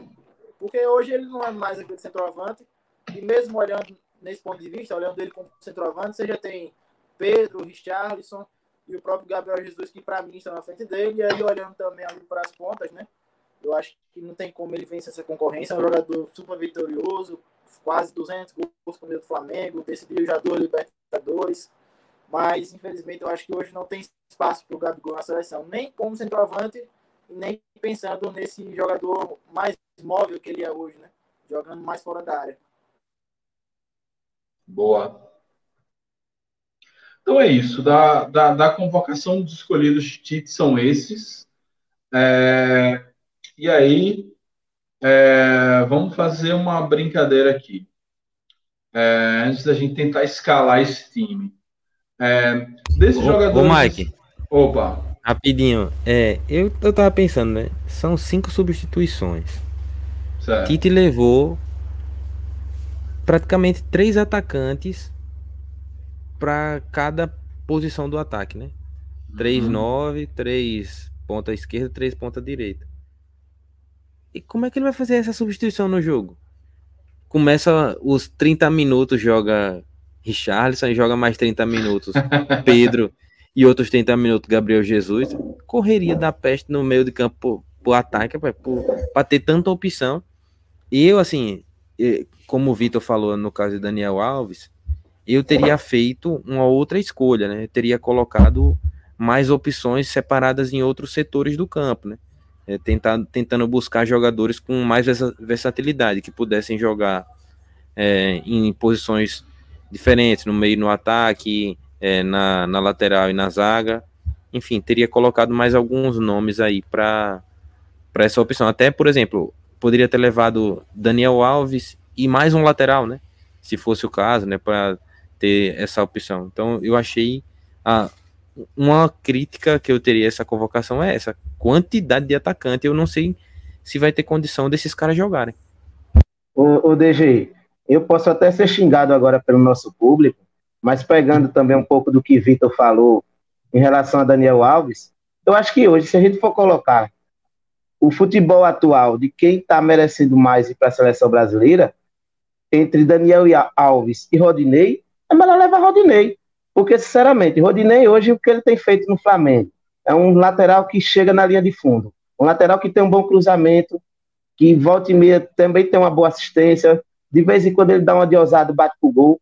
Então, se for, se for para levar um ala que sobe bastante, e que assim, a galera desconfia e tal, mas que vem numa boa fase, melhor do que a de Daniel Alves, eu acho que era melhor levar até, como você disse, DG, mesmo já que não tem como tirar o Daniel Alves, mas que levasse o Rodinei, né, para pelo menos ter esse equilíbrio. Se Daniel Alves não fosse muito bem, já que acredito que Tito deve colocar ele, sei lá, no segundo tempo, no primeiro jogo, caso a seleção precise, né, não sei, eu acredito que Danilo deva ser o titular.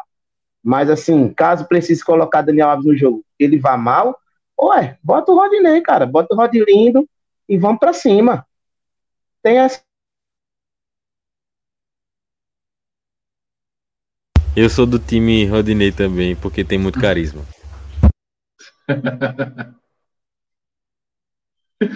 é, tá, mas vocês tirariam quem do ataque para incluir Rodinei? Martinelli. Gabriel Martinelli. Porque é, eu tendo a achar que realmente é, não sei qual foi a de Tite, assim, tentando pensar com a cabeça dele de levar tanto atacante. Não sei se é aquela coisa, não, os caras estão jogando tanto que não tem como deixar de fora, ou já pensando no próximo ciclo, é, ou porque ele tem o time, a cozinha do time na cabeça dele está muito fechada. Talvez ele vá querer ter mais variação de ataque. É, enfim, não, não, consigo pensar nisso não. E realmente pode poderia aí sacrificar entre aspas o Martinelli e tentar um jogador um pouco mais versátil para um meio e defesa. Tem um nome aí, Mike, que foi convocado pela Estrela. O nome do menino é o Rodrigo Raio. Rapaz, eu acho que ele não foi nem convocado pela bola que ele joga, o que ele tá jogando. Foi pelo que ele fez na Champions League, né? Resolvendo os jogos no finalzinho. Acho que quando o Tite viu aquilo, ele disse: Rapaz, eu preciso desse jogador no meu time. Porque num jogo que a merda tiver feita, ele vai lá e bota Rodrigues. Brilhe. Não, e mas tá jogando direito... pra caralho. Tá jogando é, pra caralho. E, não, e assim, e assim, o lado direito da seleção no, normalmente não se destaca tanto como o esquerdo, né? Se a gente for olhar direitinho, na maioria das vezes a gente vê Vinícius Júnior sempre aparecendo muito mais do lado esquerdo, né? Tabelando ali com o Neymar, a gente observa muito bem isso. Mas é, quando você vê Anthony, por exemplo, pelo lado direito, é um bom jogador, é, mas não se destaca tanto como como Vinícius. Talvez Rodrigo seja esse cara que se destaque ali do lado direito, né? Porque eu, particularmente, gosto mais de ver Rodrigo jogando do que Antônio. Mas, enfim, é, são escolhas de Tite vamos aguardar para ver o que, é que ele vai fazer aí nesse, nesse ataque, né? Então, sobre Rodrigo, acho que ele só um pouco PG, que foi convocado só pela estreia, né? Pelo time da semifinal, acho que belíssimo jogador, está jogando muito bem no Real Madrid. E ele tem uma vantagem que acho que poucos têm aí nessa lista de muitos atacantes. Que ele joga nos dois lados, ele joga tanto na esquerda como na direita. Inclusive, no Real, ele joga mais para a direita porque tem Vinícius Júnior, Vinícius Júnior não tem como sair, né? Então, para acomodar dois, ele acaba jogando mais pela direita, mas Lucas, que acompanha o Santos, sabe que ele surgiu jogando muito pela esquerda, né? Então, é um cara que tem essa versatilidade. Ele consegue jogar tanto pela esquerda como pela direita. Eu acho que nas pontas aí, a briga é muito boa na direita, né? Porque você tem o Anthony, tem o, Rafinha, que na seleção joga muito, é o titular, né? Tem o Rodrigo. E na esquerda você tem ali o Neymar, né? Que acabou jogando, tá jogando mais como meia por dentro, né? Tem o Vinícius Júnior, tem o Paquetá também que joga por ali na seleção. E aí o Martinelli fica um pouco mais para trás né, nessa disputa. Muito bom jogador também o Martinelli, mas na direita essa briga é mais interessante de acompanhar, né? Eu acho que qualquer um dos três aí pode ser titular. O Rafinha ele acaba sendo titular na seleção, porque ele na seleção joga muito bem, joga melhor do que, que está jogando no Barcelona, inclusive. Mas na esquerda tem essa diferença maior. Essa discrepância maior. Você, você fala sobre os minutos. Eu acho que o Martinelli é um cara que vai acabar jogando um pouco nessa Copa. Eu acho que se, se jogar aqueles 15 minutos no final, aquele jogo com os camarões que talvez já o Brasil seja classificado, acabou com alguém. Mas é um cara que eu acho que vai jogar pouco. É, boa. É, o Adam tá falando aqui do áudio de Vitor. É, realmente tá um pouquinho, um pouquinho chiado. É isso, vai resolver. É... Como? O áudio tá ruim. Tá, tá, tá chiando um pouquinho. Certo, vou sair aqui pra novo. Ah, beleza. É... Vamos lá, enquanto o Vitor resolve seus problemas técnicos, é... vamos lá. Dessa turma aí, quem vocês acham que sempre tem o destaque da Copa? Aquele cara que ninguém leva muita fé, mas chega e arrebenta na Copa, né?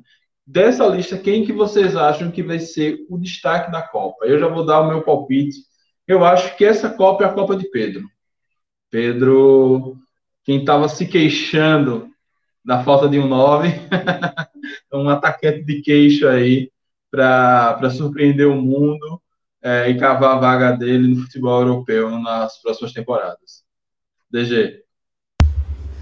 Vixe, ô Mike, eu não, não duvido não pela fase que o cara tá, tá vindo, mas eu aposto no Pombo, velho. Acho que ele tem feito um ciclo muito massa, com muita vontade de querer ser campeão, inclusive a, a capa do celular dele, a tela, né? Proteção de tela é a taça da Copa. É um cara muito envolvido com a seleção brasileira, fez questão de jogar as Olimpíadas. E agora mudou de time, tá no Tottenham, até machucou esse final de semana, tava fazendo tratamento. E os caras da seleção foram lá para conversar e fazer alguns exames para identificar a possibilidade dele ser cortado ou não, e aí ele teria condições já de se apresentar para a seleção brasileira com a, com a parte física restabelecida. Então, meu palpite é o Pombo, mas estou torcendo muito para que seja a Copa de Vini. É, acho que a minha torcida é a Copa de Vini. Agora, o que eu acho, meu palpite aí, é a Copa, que vai ser a Copa de Pedro. Lucas, para você, qual desses cabras aí vai ser o destaque, a surpresa da Copa, na verdade, né? Ninguém imagina que o cara ia brilhar, porque tá todo mundo olhando para Neymar, Casimiro, goleiro Alisson, mas quem vai ser o cara que vai surpreender o mundo é, e vai ser o destaque do Brasil? Cara, eu queria muito que, que fossem esses dois que vocês falaram, né? Pedro e, e o Pombo, e o Richarlison. Mas eu vou dar um destaque para Vinícius Júnior. Eu acho que ele vem aí como o cara da garotada, ele sabe da responsabilidade que ele tem, porque desde quando ele chegou no Real Madrid, ele já era tido como uma esperança, né, lá, e agora ele está tendo a oportunidade de jogar do lado dos grandes ídolos, está tendo a oportunidade de saber mais ou menos como é que procede aquela, né, aquele peso de ser um campeão europeu, de ser um campeão com o Brasil, né, de agora disputar uma Copa do Mundo com a camisa da seleção. Então, eu acho que Vinícius Júnior, na minha visão, deve ser o. Não posso dizer assim, Mike, é a surpresa da Copa, porque ele não surpreende mais ninguém, né? Já é um, um craque, mas assim, eu acho que ele vai ser, com certeza, o, o craque da seleção brasileira nessa Copa. Boa. É, Vitor, a gente está aqui escolhendo, não, escolhendo não, palpitando na nossa visão quem vai ser o cara que enfim, as pessoas não estão olhando tanto, mas pode ser o grande destaque, o cara que vai roubar cena nessa Copa, jogando pela seleção brasileira, óbvio. É, eu votei em Pedro, é, DG no, no Pombo e agora Lucas Matheus no Vini Júnior. Você acha que desse, você pode repetir, você pode escolher um outro, pode escolher até alguém de outra posição, que não é um ataque, mas para você, quem vai ser o cara que vai assombrar o mundo nessa Copa do Mundo? Então, vou fazer uma aposta aqui um pouco arriscada, mas eu vou no Bruno Guimarães, que é um jogador pouco comentado, né? não é titular da seleção hoje, mas para mim merecia ser. E assim, joga muito, joga demais, está em grande fase lá no Newcastle. É um cara que pouca gente fala, alguns até não conhecem, né? Muita gente nem sabe quem é o Bruno Guimarães, né? não lembra dele no Atlético Paranaense, muito menos agora no Newcastle, mas é um cara que eu acho que tem muito potencial e que pode roubar a cena nessa Copa do Mundo aí, né? De repente até fazendo uma dupla com o Casemiro, né? Porque muita gente contesta a escalação do Fred, né? O Fred acho que do time titular é o jogador mais contestado da seleção, né? Considerando que Daniel Alves não vai ser titular provavelmente, né? Então acho que o Bruno Guimarães tem potencial para de repente se Fred vacilar, tomar essa vaga aí ser um, um grande destaque da Copa. Eu acho que, o, o, o Mike, eu acho que Vitor está indo da mesma linha que a sua, porque provavelmente Pedro também não será titular, né? Mas vai que os titulares que vão disputar os primeiros jogos não vão bem, né? Aí Pedro vai, entra, faz dois gols.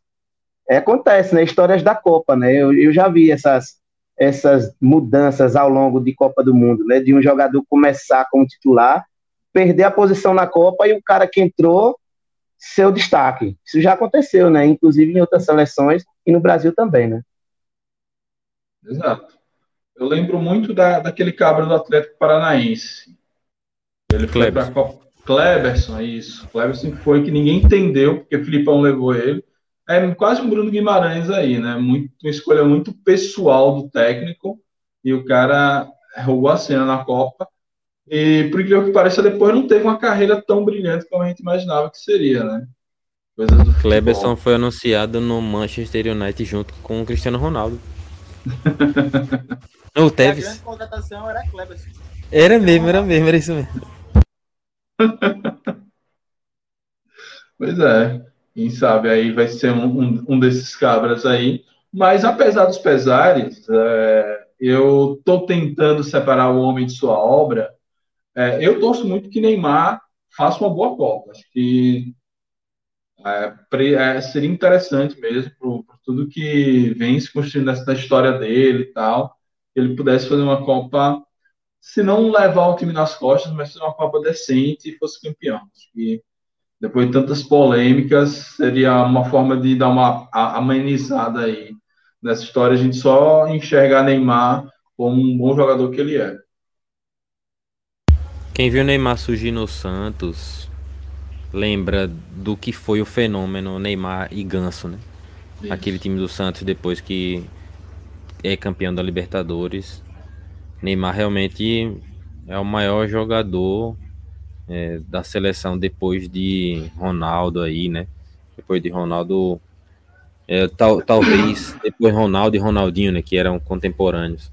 Isso. Mas Neymar tá chegando em Pelé em número de gols, né?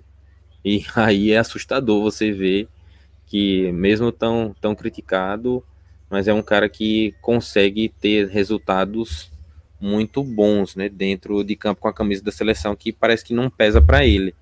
Tem-se aquela crítica, né, em relação ao estado emocional dele, controle sobre as entradas mais duras, né, sobre perder o controle em discussão com juízes, é, mas é, hoje a, a fala né, da maioria dos comentaristas é de que Neymar não está mais sozinho, né, que ele olha para o lado e ele tem opções para jogar e realmente nesse ataque aí é, são várias opções que ele vai ter para jogar para poder dividir as atenções.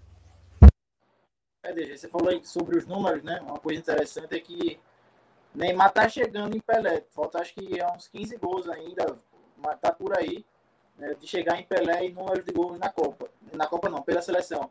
É claro que hoje se joga muito mais, né, tem muito mais partidas hoje do que na época de Pelé, mas isso mostra o tamanho de Pelé, porque mesmo assim, mesmo Neymar é, com 12 anos de seleção ainda falta essa diferença toda de gols, né? E Pelé na Exato. época jogando muito menos, muito menos partidas conseguiu disparar na frente desse número que mesmo Neymar fazendo muito gol, jogando mais, com 12 anos de seleção, ainda falta alguns gols ainda, vai demorar um tempo para ele passar, né? Mas vai passar, isso eu acho que é fato. Eu torço que passe na Copa. Faça 17 gols na Copa. Mas é isso, né, cara? Pelé jogando com aquela bola de couro é, horrorosa, numa época que nem tinha cartão, que a, o cacete comia, a chuteira não tem a mesma tecnologia de hoje, camisa de algodão, e o cara fazia gol pra cacete. É impressionante mesmo. E detalhe, Mike, os gramados eram bem próximos do Aristão Azevedo, viu? teremos de volta, teremos a volta do Aristão na próxima temporada. Só pois trazendo é. os números aí atualizados, Neymar tem 75 gols pela seleção em 121 jogos. Pelé tem 77 em 92 jogos. Falta dois, Vitor. O homem vai chegar nessa Copa. É, vai chegar na Copa. Se ele não chegar na Copa é porque deu ruim para todo mundo. É, eu me atrapalhei então, DG, porque na minha cabeça esse Pelé tinha mais de 90 gols, então me atrapalhei. Então é isso mesmo, na Copa ele já passa. Fé em Deus. Na, na fase de grupos, nem na Copa, na fase de grupos ele passa logo isso aí. Pois é. é vamos escalar esse time. Vamos lá. É, DG, Bora. Que chegou aqui botando a carteirada, que acompanhou todos os jogos do ciclo da Copa. Escale aí esse time e a gente vai dando os nossos palpites. Pronto, Mike, vamos lá. É, Alisson no gol, sem dúvidas, é o titular de Tite. O meu também. Não tenho, não tenho como botar outro nome. Nas laterais, Danilo e Alexandro, nome de dupla sertaneja. Eles que há muito tempo têm jogado, né, como titulares da seleção. Marquinhos e Thiago Silva de zaga. O meio, Casemiro, Fred e Paquetá e Neymar, que aí junta, né? Esses, esses quatro nomes no meio. E o ataque a gente vai de Pombo e Rafinha. Eu acho que esse vai ser o time da estreia. Eu botar ele aqui. Nos... Vai ser Pombo e. Rafinha. Rafinha de um lado, Pombo no meio, Neymar do outro, fechando e correndo para todo canto. Boa. Então, é, essa escalação aí, né, que eu botei na tela, que eu vou botar agora, DG, é, eu creio que não vai ser muito diferente disso, não. Alisson, Danilo, Alexandre, Marquinhos Thiago Silva, Casemiro, Fred, Paquetá, Neymar, Pombo e Rafinha. Vocês mudariam algo? Então, esse é o time que eu tenho quase certeza que vai jogar. Mas eu tiraria Fred e colocaria Vinícius Júnior. Vamos para cima mesmo, tá? Ah, nossa, pois é, homem. Tira, tira Fred, bota Paquetá ali de segundo volante, Vinícius Júnior na esquerda, Rafinha na direita, Neymar e o Pombo na frente. E vamos pro ataque. Vai no 4-3-3. Isso, eu sigo o Vitor também. Eu gosto de time ofensivo. Mas observando o estilo de Tite, vai ser isso que DG colocou mesmo. Mas eu sou do time 4-3-3 sempre. Até porque não, os laterais não sobem tanto, né? São laterais mais defensivos.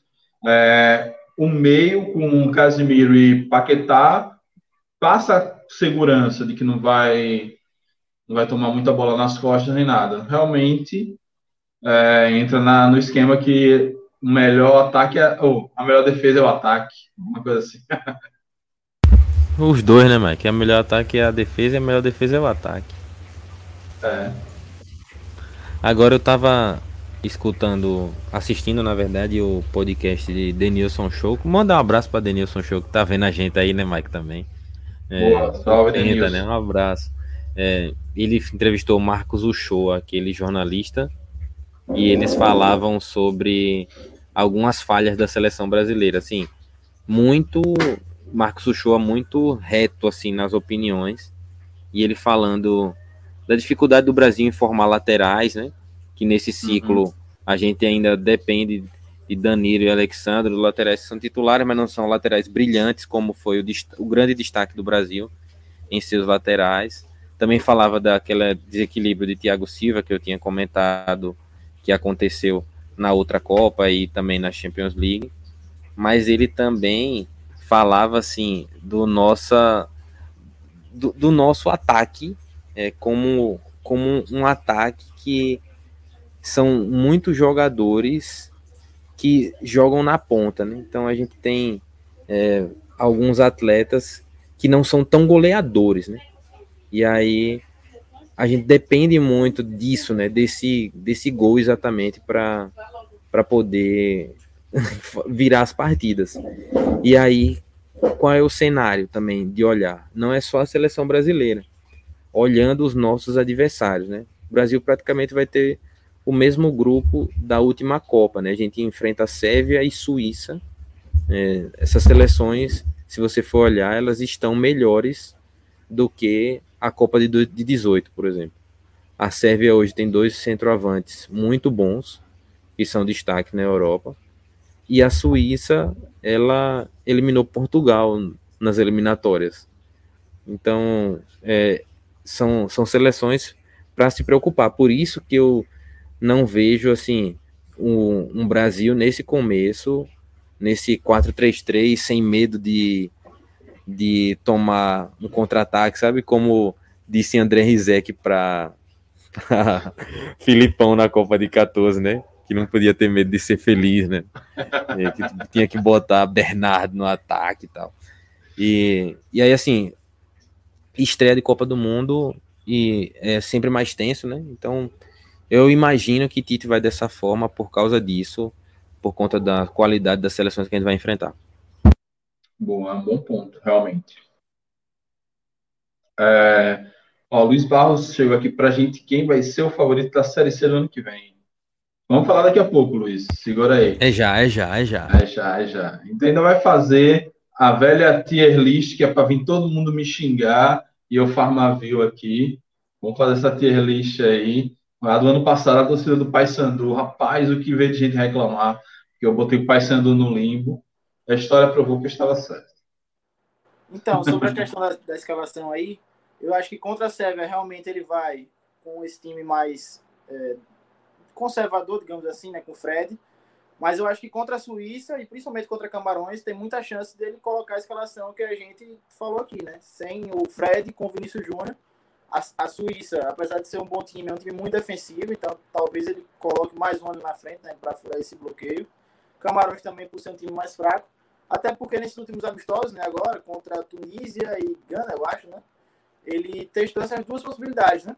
Testou tanto a escalação com o Vinícius Júnior como a, com a escalação com o Fred, então acho que talvez ele já tenha na cabeça essa ideia, né? Primeiro jogo, não né, um adversário mais complicado, com um jogador bom na frente, fechar um pouco mais a casinha, né? Colocar Fred ali. E no segundo jogo, como vai enfrentar um adversário que se defende muito bem, que tem uma retranca muito pesada, colocar mais um atacante, né? Talvez a ideia seja essa. Boa. A gente tá compartilhando alguma coisa aqui, vamos ver o que é. Convocados da Copa de 2018, Mike. Só pra gente comparar aqui, né? Alisson, Cássio e Ederson, né? Desses aí, Cássio saiu, entrou Everton. Ah. Danilo, Felipe Luiz, Marcelo e Fagner. É, Marcelo e Felipe Luiz laterais esquerdos, Fagner e Danilo na lateral direita. Melhor na zaga. Pois é, é, na zaga Jeromel, Marquinhos, Thiago Silva e Miranda. Miranda que está praticamente aposentado, né? Hoje não joga mais pela seleção, mas ainda joga, mas não tem mais o nível da seleção. E Jeromel, por onde anda Jeromel, né? não tá sei que, ainda, fim, que fim levou, né? Vamos procurar essa daí. Tá no Grêmio. Tá no Grêmio ainda. Pronto. É, Fred, Fernandinho, Paulinho eram os meias junto com Felipe Coutinho, Renato Augusto e Casemiro. O William, para mim, é atacante, não é meia, não. Aí o William, Firmino, Tyson, que para mim é mais meia do que atacante. Neymar, Gabriel Jesus e Douglas Costa. Olhando para essa seleção, a de hoje eu acho melhor do que essa daí.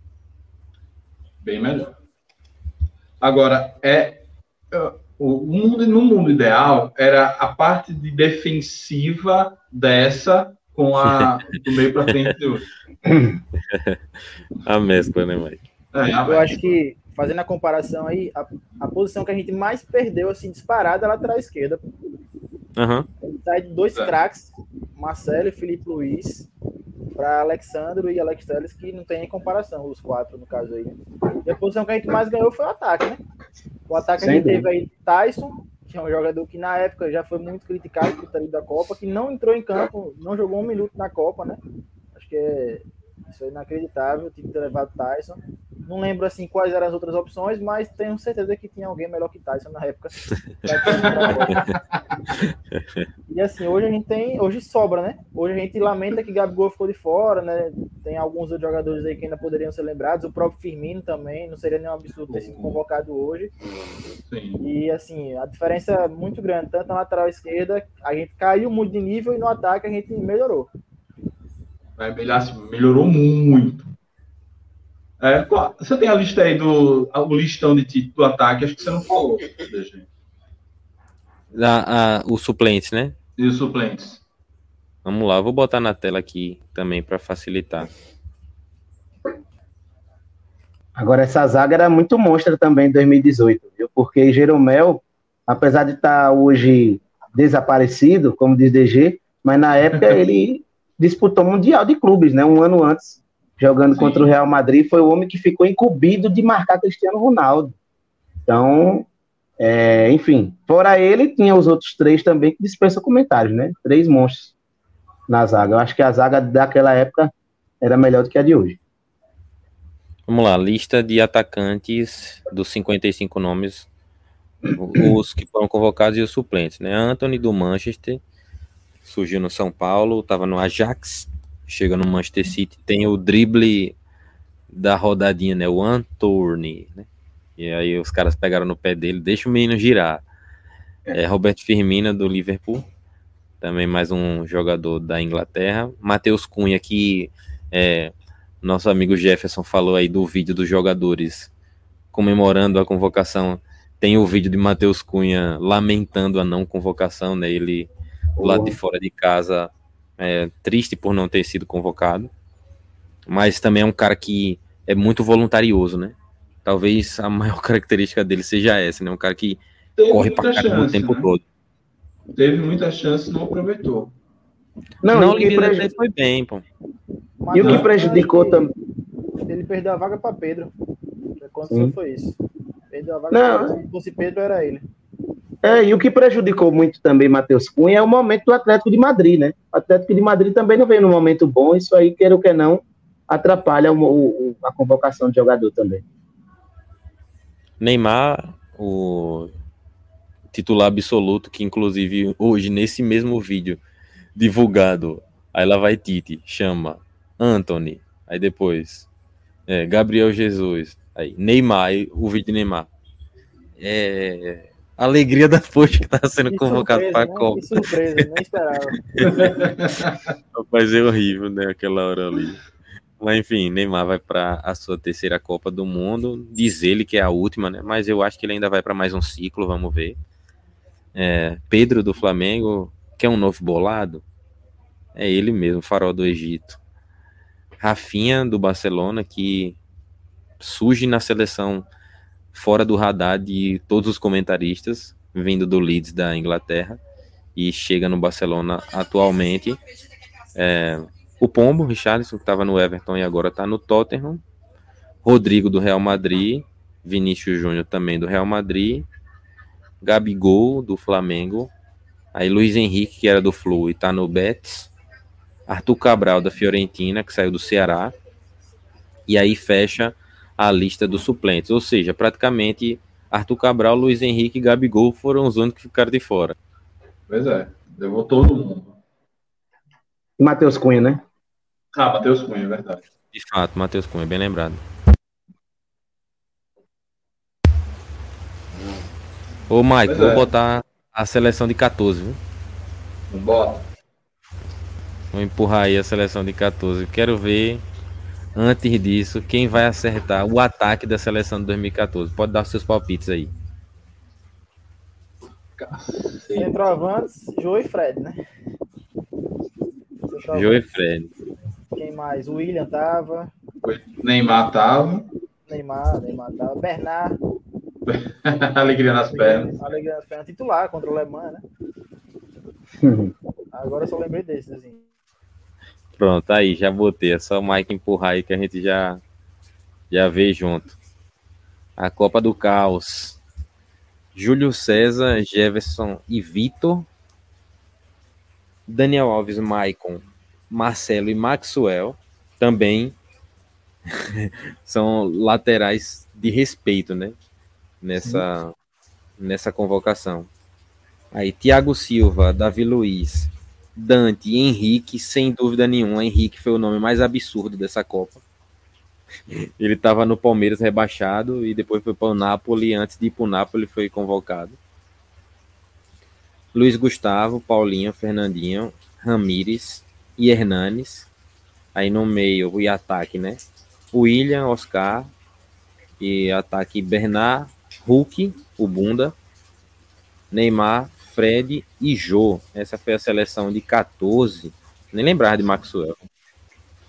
Seleção feia da porra, né? Hoje a gente olhando assim e diz, meu Deus do céu, realmente não tinha como ganhar a Copa, não. Só não precisava tomar de sete, mas. Mas assim, tem até alguns jogadores, assim, eu não quero ser advogado do diabo, mas tem alguns jogadores que na época estavam em boa fase, né? Sim. E hoje a gente, a gente olhando depois de 7 a 1 é fácil, mas assim, se a gente for olhar antes da convocação, tem alguns jogadores aí que a gente olha assim e diz, não, realmente o cara estava em boa fase. Por exemplo, o próprio Dante, na época, jogava, se eu não me engano, no Bayern de Munique, né? É. Vocês me corrijam se eu estiver errado. E na época ele era um zagueiro que era tido como um bom zagueiro na época da, da Bundesliga, Sim. né? Então, assim, é um Bayern tem... que foi multicampeão, Bayern é histórico. Na época, é perfeito. O engraçado de Dante é que na semana do 7x1 a galera falava, não, Dante conhece os alemães, né? É. eu lembro, é mesmo. É mesmo. E Vitor, Vitor, o goleiro Vitor, eu acho que também na época tinha sido campeão pelo, pelo Galo. Não sei se foi nessa época que o Galo também foi multicampeão. Foi 13, né, que o Galo ganhou. Foi, uhum. então, é. Então faz. Hoje não faria sentido nenhum, mas na época faz um certo sentido, sim. Mais ou menos, mais ou menos. Acho que é. Jefferson. Jefferson, como goleiro reserva, era ok. Acho que ele poderia até ser titular. Agora, uhum. realmente, Júlio César, depois da, da, cagada que ele fez na, na Copa de 10, é, ele ter voltado à seleção foi uma, foi uma sacanagem. Porque, para mim, nessas seleções todas Não. que a gente falou, a de 10 era melhor. A, de, a seleção de 10 era muito boa. É, mas, enfim, talvez goleiro aí é porque eu não vou me lembrar. Acho que Cássio já estava em boa fase em 2014. Já, já. Já, Cássio já estava Já tinha sido fase. campeão pelo Corinthians. Isso. É. Agora, assim, Júlio César, não lembro na época como foi a repercussão, mas ele é o Daniel Alves dessa Copa 2014, né? Sim. Porque ele estava praticamente parado tinha ido jogar nos Estados Unidos, se eu não me engano, no Toronto. Isso é, mesmo. Acabou indo para a seleção porque por falta de opção e uh, não teve muita influência, né? O 7 a 1 óbvio não foi culpa dele, né? Não teve falha durante a Copa, mas foi mais ou menos a situação parecida, né? Um jogador que é muito experiente, mas foi mais pela história do que pelo momento. É, talvez o grande viveu... problema seja o técnico, né? Ainda que eu goste muito do Filipão, mas já não cabia mais ele na Copa. E aí, Mike, tem o ponto também que é a, a benção ruim, né? Quem assistiu o, o filme mais recente de que é o Não Olhe para Cima, fala disso, né? A gente ganha a Copa das Confederações de 2013, né? E vai para a Copa de 14 todo empolgado achando que ia dar, né? Porque a gente mete um 3 a 1, 3 a 0 na Espanha, no Maracanã, não me lembro exatamente. Exato. E vamos atropelar. E chega na Copa, Fred não, não vai bem, é, Neymar toma pancada, Thiago Silva é suspenso, e quando a gente menos espera, vem o fumo de lá para cá. Ô, DG, é, mas assim, eu confesso, é, Mike, eu confesso que na época de 2014 foi a única Copa que eu sabia que o Brasil ia perder, que eu já fui assim tá na minha cabeça. Eu já fui assim na minha cabeça que o Brasil ia perder. É, mas assim, eu não esperava que o Brasil tomasse de sete. Isso aí eu acho que ninguém no mundo esperava. Eu esperava assim que o Brasil perdesse para a Alemanha, porque na época a Alemanha estava voando assim de uma forma que o time estava coeso que podia bater qualquer um. E isso eu falo até de, de times lendários. Se aquela Alemanha jogasse com, sei lá, com outros, outras seleções de outros anos que foram campeões, talvez aquela Alemanha. Porra, é, mas aí já não sei, né? Aí já. aí, Confiança 2008 é um caso à parte, né? Mas, assim, aquele time da Alemanha em 2014, velho, era, era, tava na cara que seria campeão, né? Eu acho que até aquele jogo, pô, da final Alemanha e, e Argentina, a Argentina até se portou bem, porque eu pensava que ia ser outro sacode ali também, viu? Alemanha e Argentina. Não, sabia que a Argentina não ia cagar no pau, não. Na verdade, eu tinha esperança, não pelo Brasil, porque a Argentina, a Alemanha, ela suou sangue para passar de um asiático nas oitavas. Eu não Argélia. me lembro agora. Argélia, então nem foi asiático, foi. Quase foi eliminado, foi prorrogação. Foi, foi Argélia mesmo. É. Argélia. Então, a minha, a, a, a minha esperança estava nessa, né? Só que o Brasil, daquela Copa, teve muito jogador que decepcionou. Por exemplo, Paulinho, ele tinha feito foi. algumas temporadas no Corinthians, assim, magistrais. O cara jogava de terno. E na Copa ele não jogou nada. Um, Oscar, né? Um Oscar. Bernard. Também. É, mas, mas Bernard, enfim. Ali acho que. E ainda aconteceu o fator Fred, de ir mal na Copa, voltar para o Campeonato Brasileiro e ser artilheiro. É. É mesmo. Fred é aquele negócio que tinha muito na. Hoje em dia não tem tanto, porque não vai tanto jogador da, dos clubes brasileiros para a seleção. Mas antigamente tinha muito isso: jogador que é bom no time, mas não é bom na seleção. Eu lembro muito de Edmundo. Edmundo arrebentava por onde jogava, mas quando ia para a seleção era uma negação. Então, ainda tem esse jogador. Ronaldinho Gaúcho. Como assim, Ronaldinho Gaúcho? Ronaldinho Gaúcho todo mundo dizia que não era o Ronaldinho do Barcelona, né? Ah, sim. Que nunca conseguiu ser na seleção. A melhor apresentação dele foi em 2002, quando ele ainda era do PSG. Isso mesmo, ele era do PSG. Para as melhores apresentações dele e ele jogava com Rivaldo, que foi um gênio da bola. Gênio da bola. É porque assim, posso até estar cometendo uma heresia, mas eu acho que Ronaldinho Gaúcho é muito mais memória afetiva do que dados. Eu acho que ele não jogou. Ele, se ele jogou muito, foram duas temporadas em altíssimo nível no Barcelona, e não muito mais do que isso. E a galera acha que o cara ficou 10 anos distribuindo passe e, e botando para lascar no Barcelona. Não, um, um, um documentário que fala sobre Ronaldinho mostra a capacidade dele de devolver a alegria ao Barcelona. Então ele foi um cara que chegou com muita habilidade, muita finta, muita técnica e isso encantou uhum. mesmo o mundo, né? Fez praticamente, assim, já existia antes, mas praticamente Ronaldinho inventou o freestyle, pô. Com aqueles vídeos lá chutando bola no travessão, fazendo as, as piruletas que ele sabia fazer lá. Realmente aquilo ali foi, foi absurdo, aquele fenômeno. Ô, Mike, Fala. A sua, a sua admiração por Vertinho é a mesma que eu tenho por Ronaldinho. Então, foda-se os números. boa. Boa, boa. Não, realmente. É...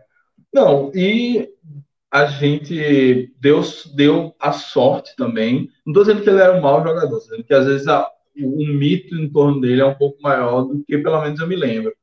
Porque é porque também eu não sou um dos mais aficionados por futebol europeu. Mas para mim, a grande lembrança de Ronaldinho fora a seleção é ele jogando no Flamengo e no Atlético Mineiro.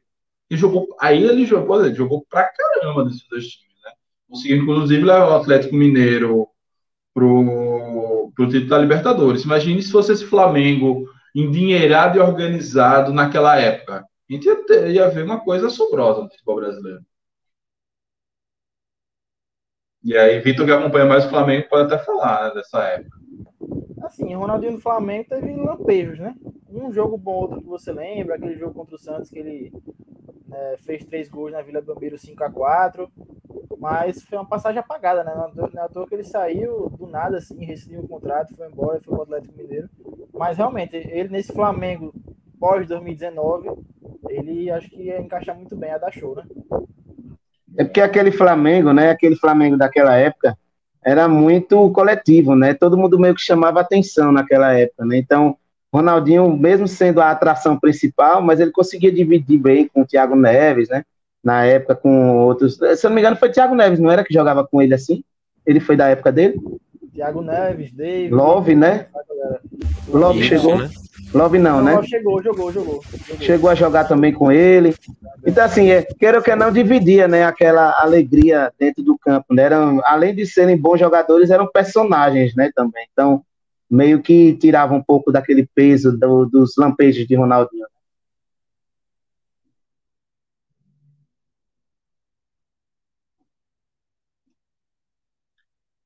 É, então vamos lá, vamos já indicando para os finalmente, é, falar de como vai ser. É, acho que semana que vem a gente faz outra live do Dragão na Copa, já meio que esquentando as turbinas para a estreia, tentando dar uma analisada na série, nos adversários como um todo, né? É, e aí, na Copa mesmo, a gente faz o pré-jogo e o pós-jogo para a gente fazer toda essa cobertura aí do, do Brasilzão. E antes da gente fechar, é, só a expectativa de vocês para a Copa, né? A Copa, a participação do Brasil e para a Copa como um todo aí no Catar, que está é um lugar tão pequeno que cabe em Sergipe, pessoal. É, DG, suas expectativas aí para a Copa?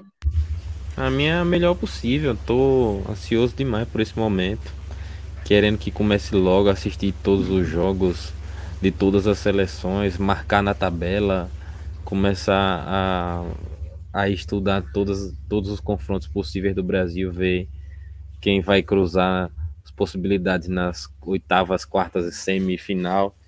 já fazia essas contas todas. Realmente, Copa é uma parada que eu gosto muito e por esse ciclo que Tite construiu, que só faltou realmente aquela conquista da Copa América no Brasil. É, de resto, tudo, ele conseguiu a melhor campanha da história das eliminatórias, vencendo é, adversários como o Uruguai lá, vencendo a Argentina lá, é, Chile lá e o Brasil não tomando conhecimento de várias seleções. É, realmente fez uma excelente eliminatória e a expectativa é muito boa pelos números que a seleção construiu, pela consistência que essa equipe tem defensivamente e ofensivamente também. Vamos esperar agora ver dentro de campo também com as seleções como a França, que já está perdendo alguns jogadores. É, torcer para que esses caras também não cheguem bem na Copa, para que o Brasil possa sobrar e ser campeão. Boa. E espero que ninguém vá dizer que Neymar e Marquinhos conhecem Mbappé. é, Vitor, suas expectativas para a Copa e para nossa participação lá? Expectativa muito boa, acho que a gente tem tudo para ter uma grande Copa do Mundo aí, muitos grandes jogadores, muitas grandes equipes.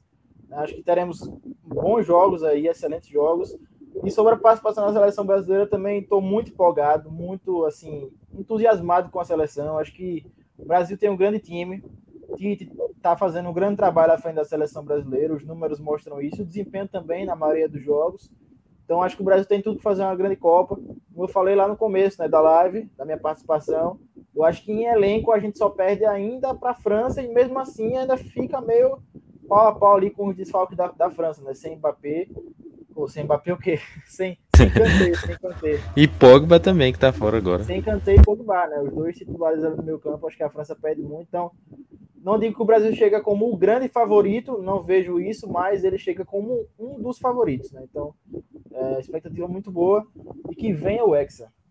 Boa. Lucas Matheus, suas expectativas? Olha, Mike, DG, Vitor e todos que estão nos assistindo, nesse momento eu estou mais positivo. Assim. Há, um bom, há um tempo atrás, eu achava o jogo da seleção muito insosso, muito chato de se assistir. Tem alguns jogos até que eu nem assisti, porque eu não, assim, não me encantava. Né? Até eu via que a seleção tinha bons jogadores, tinha um bom plantel, mas aquela, aquela forma de, de, de, de, de jogar, assim, muito preocupado com a questão defensiva e pouco preocupado com a ofensiva, me deixava um pouco é, sem vontade de assistir a seleção. Mas eu confesso que nesse último ano, eu acho que Tite mudou algumas situações, principalmente dentro do jogo. Né? Ele, ele tem essa característica né, de mudar a tática dentro do jogo a todos os momentos. Né? De, de, sei lá, de 15 em 15 minutos você vê uma seleção diferente. E os jogadores são muito versáteis. E isso me ajudou a voltar a ter novamente aquela vontade de assistir os jogos da seleção e de começar a acreditar no Brasil na Copa do Mundo. Concordo com vocês e principalmente com o Vitor que falou em relação à França. Acho que é a nossa maior adversária hoje, sem sombra de dúvidas. Também existem outras seleções que figuram ali que podem assustar, mas eu acho que hoje essas duas seleções, Brasil e França, são as, as principais aí da Copa e as maiores candidatas ao título. Estou muito confiante do Brasil, Espero que a gente consiga o Hexa para tirar essa, né, essa nhaca aí de 20 anos sem título mundial. Boa. Também estou bem ansioso para a Copa do Mundo quanto instituição, enquanto evento, acompanhar a, maioria, a maior quantidade de jogos que eu puder. Já não sou mais um adolescente, um estudante que às vezes tinha greve durante a Copa, era uma maravilha. Não tinha greve da faculdade no meio da Copa, dava para assistir tudo. É, e da seleção brasileira, eu acho que o Brasil chega maduro. Esse título vem amadurecido. Acho que não, a gente não tem tantas polêmicas como tivemos nas duas outras Copas polêmica de convocação, polêmica dos técnicos. E aí, polêmica de técnico, eu posso até puxar até para 2010, ainda que aquela Copa é, o Brasil tinha tudo para ganhar, realmente. Só que naquela Copa a gente veio, fez um ciclo muito bom, como fizemos nessa Copa, só que eu não vejo um, algum jogador que possa se descontrolar mentalmente, como foi o que foi o fiel da balança na, na, naquele em não vencer aquela Copa, né? Foi a, o descontrole de a falha de, do goleiro, o descontrole do enfim, aquele jogador lá. Que Felipe Melo, Felipe Melo. Então, hoje eu não vejo esses jogadores com esse perfil. É, então, eu creio que a gente tenha, faz um bom ciclo com um técnico melhor do que o do técnico Dunga. É, então, eu, eu, vejo que esse ciclo ele tá, tá maduro, tá maduro. É, tomara que chegue agora. E eu creio que se chegar esse título, a gente já chega muito forte para conquistar o, o, da próxima Copa, que eu nem sei onde vai ser, mas enfim. Aí a gente vai fazer assunto para quatro anos na frente. é, Estados Unidos, Canadá e México. Isso, lá na América do Norte. Mas antes então, é que esqueça, Mike, DG Lucas e a galera que acompanha aí, em breve devemos ter novidades aí sobre uma maneira bem interessante envolvendo confiança de acompanhar os jogos do Brasil na Copa. Em breve mais informações aí, fiquem ligados. Ó, vem aí, fiquem ligados aí. E para fechar de verdade, vamos responder a, a pergunta aqui de Luiz Barros. Favoritos para a Série C do ano que vem? Esses são, para quem não está lembrado, né, esses são os times é, que vêm para a Série C do ano que vem. É, eu vou dar os meus favoritos para o acesso. É, desconfiança, sempre acredito no Dragão. Desconfiança vem, vem forte. Paysandu, acho que dessa vez o Papão consegue subir. É, Figueirense, também, depois de ter feito, de ter batido na trave esse ano, está reorganizado, tá organizado, vai buscar esse acesso. E para minha surpresa é o Voltar Redondo. O Voltaço vai garantir uma vaguinha na Série B. Esses são os meus quatro favoritos aí para o acesso. Lembrando que o ano que vem é ano ímpar, e ano ímpar a gente briga pelo acesso é, de qualquer forma. DG, seus favoritos. Eita, Mike, aí é, eu não parei para estudar ainda como caíram né, esses times da Série B, para saber o quanto enrolado eles estão em dívidas ou em. É, é Náutico e CSA caíram fodidos. então, os outros porque, eu não sei bem. Porque pelo costume de cair e subir, eu imagino que o Náutico tem a chance de conseguir esse acesso é, já de maneira imediata. É, mas o Figueirense, como você falou, é, é, um time que é SAF e que deve fazer um investimento um pouco maior para a Série C do ano que vem. É, eu chutaria é, Confiança, Figueirense, colocaria o Operário e aí eu vou dar uma moral para o Manaus. Boa. O Manaus é, é um time que fede a surpresa. Lucas Matheus, seus favoritos. Então, Mike, eu vou seguir a sua lista, só vou mudar o Volta Redonda pelo Náutico. Eu acho que o Náutico, apesar de ter descido na situação que, que desceu, mas é um time que normalmente é, é das cinzas, assim, né? Do nada a gente tá vendo o Náutico lá em cima. Eu me lembro que recentemente até, não sei se foi o ano, esse ano, se foi o ano passado, que o Náutico figurou em primeiro lugar por um tempão, não foi na, na Série B, né? Montou um time que também ninguém esperava, assim, que, foi ano passado, fosse. Foi, foi ano passado. Era o balão, né? Era o balão. É, foi ano passado, assim, que ninguém esperava que o Náutico fosse fazer aquela campanha, do nada deu aquela subida. Então, eu acho que o Náutico tem força, assim, para voltar para a Série B do, de 2024. Mas vou seguir sua lista. Foi? a campanha do Náutico ano passado desandou quando eles perderam de 4 a 0 da gente, né? Pois é, né? Exatamente. Você... Foi que tudo começou a dar errado pro Náutico e eles não subiram. Pois é. Então vou seguir sua lista, Mike. É, você falou confiança, Paysandu, é, salvo engano, Figueirense. Figueirense e eu vou, é, é, vou colocar, eu, no caso, eu vou tirar o Voltaço, vou botar o Náutico, mas também com, com menção honrosa ali, vou botar uma menção honrosa ali para o Remo, que o Remo também tem tem uma torcida gigantesca, eu não duvido o Remo chegar junto aí dessa galera, não. Mas vai ser esses quatro que eu falei. É. Lembrando que em 2019 a gente subiu junto com o Náutico. Eu não me importo em repetir essa façanha, não. É, Vitor, seus favoritos aí para a Série C? Então, fiquei pensando aqui, imaginei várias possibilidades durante enquanto vocês falavam, mas pensei em confiança, Náutico, É, o CSA, eu acho que, que sobe, que sobe, bate e volta, né? Uhum. Bate na Série C e volta para a Série B. E eu fiquei numa dúvida aí na quarta vaga entre Brusque e Operário, porque são dois times que têm investimento, né? Que rola muito dinheiro, mas vou ficar com a força do velho da Havan com o Brusque voltando para a Série B. Mas é, vai ser, a briga vai ser boa, muito competitivo. Né? Você tem aí os times de Manaus também com investimento, né? Com Manaus, com Amazonas, tem o Remo, tem o São Bernardo, que é um time para a gente ficar de olho, né? Porque os times paulistas é isso.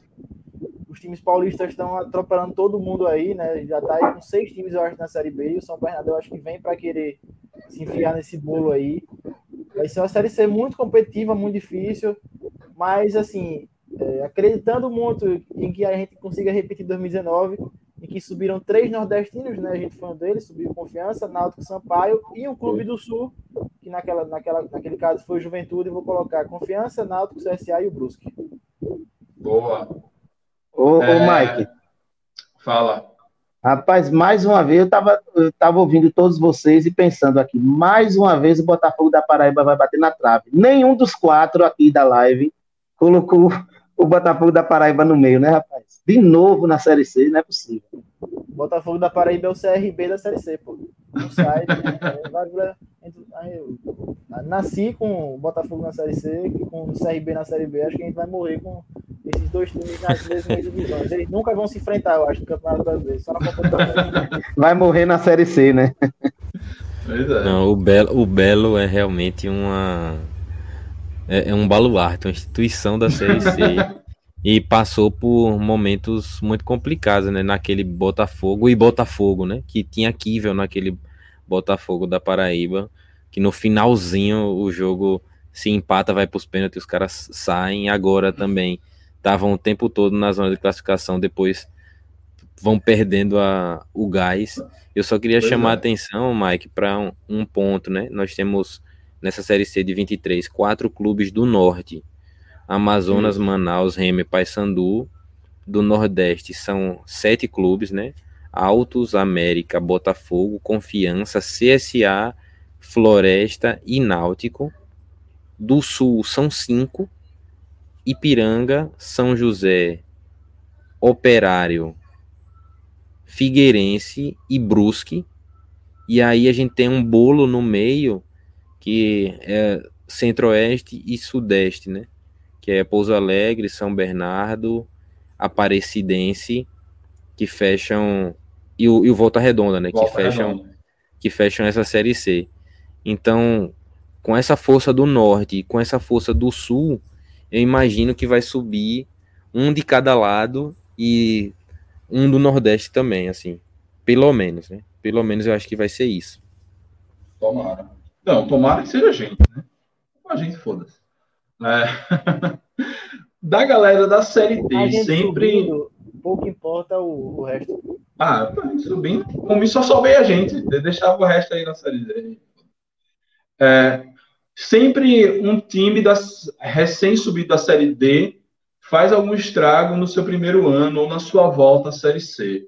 Foi assim com a gente em 2015, o ABC o ano passado, é, no ano que a gente subiu, quem foi o. Já foi o Atlético Acreano. No ano que a gente subiu, acho que não teve nenhum time desse assim. Quando a gente subiu, teve Imperatriz, né? Que quase Imperatriz, Imperatriz, bem, bem lembrado. De, de Amazonas, Pouso Alegre, América de Natal e São Bernardo, quem vai ser o time da Série D que vai dar trabalho? Eu já volto no são Bernardo por motivos óbvios. DG. Vixe, difícil, viu? Difícil mesmo. Eu eu acho que o América nessa volta para a Série C, com a empolgação da torcida que tem, se fizer um, um bom início de temporada, para embalar vai ser ruim na Série C, viu? Uhum. Lucas. Cara, eu tô, eu tô na dúvida entre São Bernardo e, e América de Natal, confesso.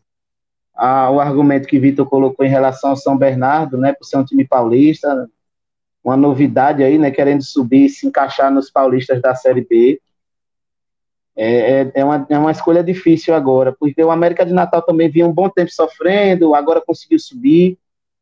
Mas eu vou, eu vou, eu vou de São Bernardo, cara, porque o São Bernardo vem melhorando aos poucos, né? Fez uma boa Série D, fez um bom Campeonato Paulista, né? Ficou em segundo lugar do grupo. Eu vou de São Bernardo. Boa. Vitor? Eu fico com o São Bernardo também, né? Como já falei anteriormente, acho que é um time que os times paulistas têm muito investimento geralmente. É claro que isso não é certeza de que vai ter sucesso, né? De que vai dar certo, mas já é um grande passo né? Só no Campeonato Paulista eles recebem praticamente uma cota já de Série B, é uma vantagem muito grande isso com relação aos demais times da Série C. Então acho que o São Bernardo é um time que tem tudo para não surpreender, que para mim, como também para vocês, acredito que não seria uma surpresa o São Bernardo fazer uma grande Série C, mas tem tudo para realmente fazer uma grande campanha e dar bastante trabalho aí. Boa. Agora, eu não desconsidero esse Pouso Alegre. Parece que os caras estão lá com um projeto bem organizadinho não, não acho que chegue forte para subir, mas vai dar trabalho, vai dar trabalho e pode beliscar ali uma vaguinha entre os oito para os quadrangulares. E Mike, já que você falou no Pouso Alegre aí, acho que o Pouso Alegre, pelo menos na minha opinião, tirando confiança, de longe é o time mais simpático dessa Série C. O nome é Sim. é legal, o estádio é legal, é um time do interior de Minas, é um time bem simpático aí. Conquistou o meu coração, o Pouso Alegre. Mineiro, né, cara? Mineiro é, é um pouco simpático. Agora, palpite do rebaixamento, Mike. Palpite pro rebaixamento. Bora lá. Aparecidense. Floresta. Pô, não é possível que Floresta vai, vai escapar fedendo de novo. Aparecidense, Floresta. São José. Zequinha, não, todo mundo já tá pegando a manha de jogar com São José. E tem que botar um ináutico. Eita é fez. polêmica, polêmica. Eu vou de Altos, Floresta. Vou de Volta Redonda. E no ano que vem, sem Bolsonaro no poder, eu acho que o Brusque, sem o véu da Havan, vai cair também. O Brusque é muito, muito dependente. Boa. Lucas Matheus. Eu vou de Altos, Aparecidense, Floresta e a quarta, rapaz. A quarta, meu Deus, quem eu boto na quarta? Eu ia botar o Pouso Alegre, mas os argumentos de Mike há minutos atrás me fez mudar. Não, eu vou de Pouso Alegre também. Vou botar Altos, Aparecidense, Floresta Pouso Alegre. Eu acho que o Pouso Alegre não vai ter uma vida longa na Série C, não. Boa. Vitor? Altos, Floresta. Essas duas últimas vagas aqui estão difíceis aí. Mas vou colocar também o Zequinho, São José e o Volta Redonda. Volta Redonda que foi rebaixado no Campeonato Carioca esse ano. Esse mesmo ano já jogou a Série A2, já subiu, né? Um incrível Campeonato Carioca. Mas acho que não é um time que eu vejo se manter durante muito tempo na Série C, não. Acho que talvez já tenha chegado a hora dele. Boa. E é isso. Essa é a nossa primeira pincelada na Série C após a definição que se deu domingo, né? É, a definição que se deu ali com um requinte de crueldade para a torcida do CSA. Os caras conseguiram virar a partida e depois tomou uma nova virada do Cruzeiro. É, e aí um detalhe que, que para mim foi surpreendente, como o Cruzeiro sentiu a mágoa do CSA, porque parece que o Manheirão estava lotado e depois ainda rolou uma tiraçãozinha de onda no Twitter. Então, é, aí uma, uma história bem triste para os nossos irmãos azulinos lá do outro lado do Rio São Francisco. Pelo menos é um jogo que a gente pode ir ou recebê-los na paz, né? Não vai ter muita treta. É, e o Luvanu, que fez o terceiro gol do Cruzeiro, Mike, comemorou com o celularzinho, né? Lembrando, acredito eu. Fala, Zezé. Fala, Zezé. Fala, Zezé. Pois é. Parece que, cara, essa reconstrução do Cruzeiro é um negócio impressionante, né? Porque os caras não só voltaram, voltaram campeões e ainda mandaram o CSA para a Série C, que é aqui negócio complicado. Foi um, um exorcismo, na verdade, né? Expulsaram todos os demônios que tinha. Exato. E é isso, galera. Amanhã eu vou voltar aqui para a gente falar dos resultados das eleições, a importância histórica, né? O Confiança hoje se junta a outros clubes que tiveram movimentos de torcedores tendo acesso a, a, a cargos diretivos do clube, né? Me lembro agora de cabeça o Vitória, o Bahia, o Internacional. Acho que o Flamengo, até um pouco atrás, quando as torcidas organizadas começaram a ocupar espaços dentro do clube, hoje a gente tem um conselho que, que compõe, composto da faixa, da União Proletária, das, das organizadas. É, então amanhã a gente vai, vou falar um pouquinho sobre isso, é, e aí a gente vai voltando aí à rotina normal do canal. Lembrando que faltam dois meses para vermos o Confiança de volta em campo, dia 5 de janeiro, né? 5 de janeiro estaremos no Batistão matando essa saudade que já está imensa. Galera, valeu demais pela presença de vocês. Semana que vem estamos aqui, mais um Dragão na Copa para analisar o grupo do Brasil e aí as expectativas finais que temos aí para a nossa seleção. E o Hexa vem, meus amigos. É isso. Muito obrigado a todos. Saudações proletárias e foi.